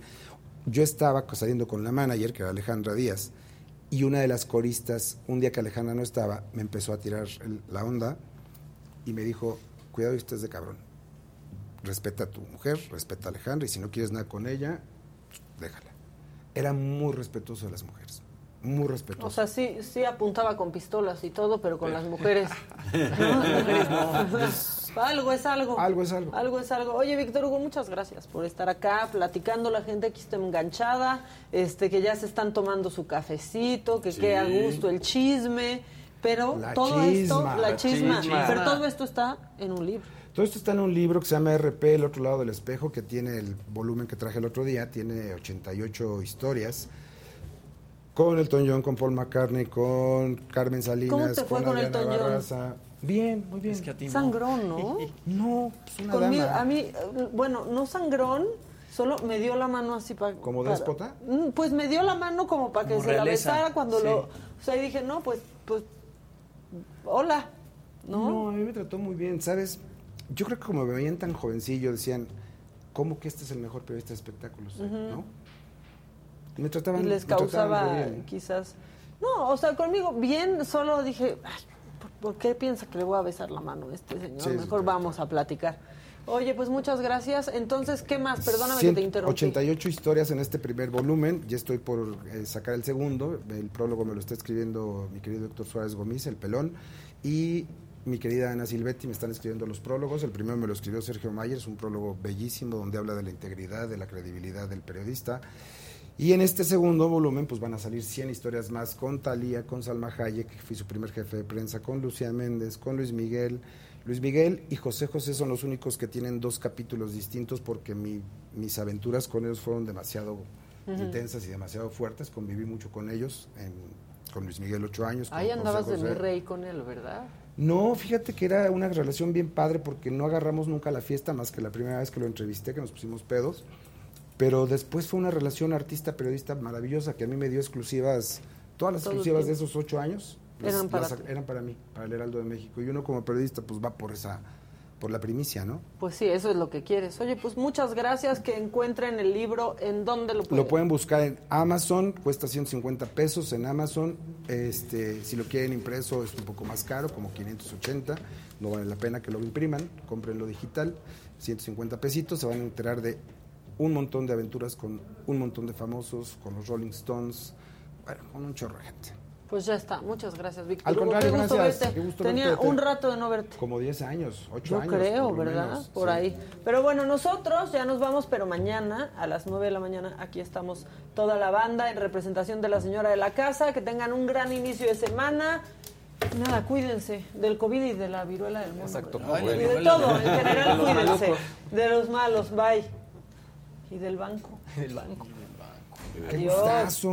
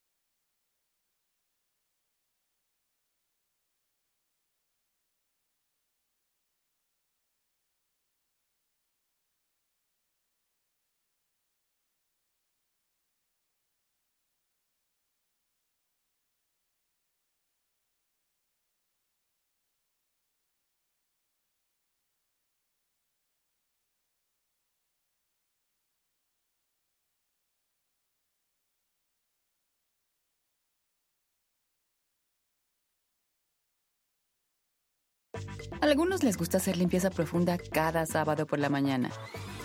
Yo prefiero hacer un poquito cada día y mantener las cosas frescas con Lysol. Las toallitas desinfectantes de Lysol hacen súper conveniente limpiar superficies como controles remotos, tabletas, celulares y más, eliminando el 99.9% de virus y bacterias. No solo limpies, limpia con Lysol. Con Verizon, mantenerte conectado con tus seres queridos es más fácil de lo que crees. Obtén llamadas a Latinoamérica por nuestra cuenta con Globo Choice por tres años con una línea nueva en ciertos planes al Nemery. Después, solo 10 dólares al mes. Elige entre 17 países de Latinoamérica como la República Dominicana, Colombia y Cuba. Visita tu tienda Verizon hoy. Escoge uno de 17 países de Latinoamérica y agrega el plan Globo Choice elegido en un plazo de 30 días tras la activación. El crédito de 10 dólares al mes se aplica por 36 meses. Se aplica en términos adicionales. Se incluye hasta 5 horas al mes al país elegido. Se aplican cargos por exceso de uso.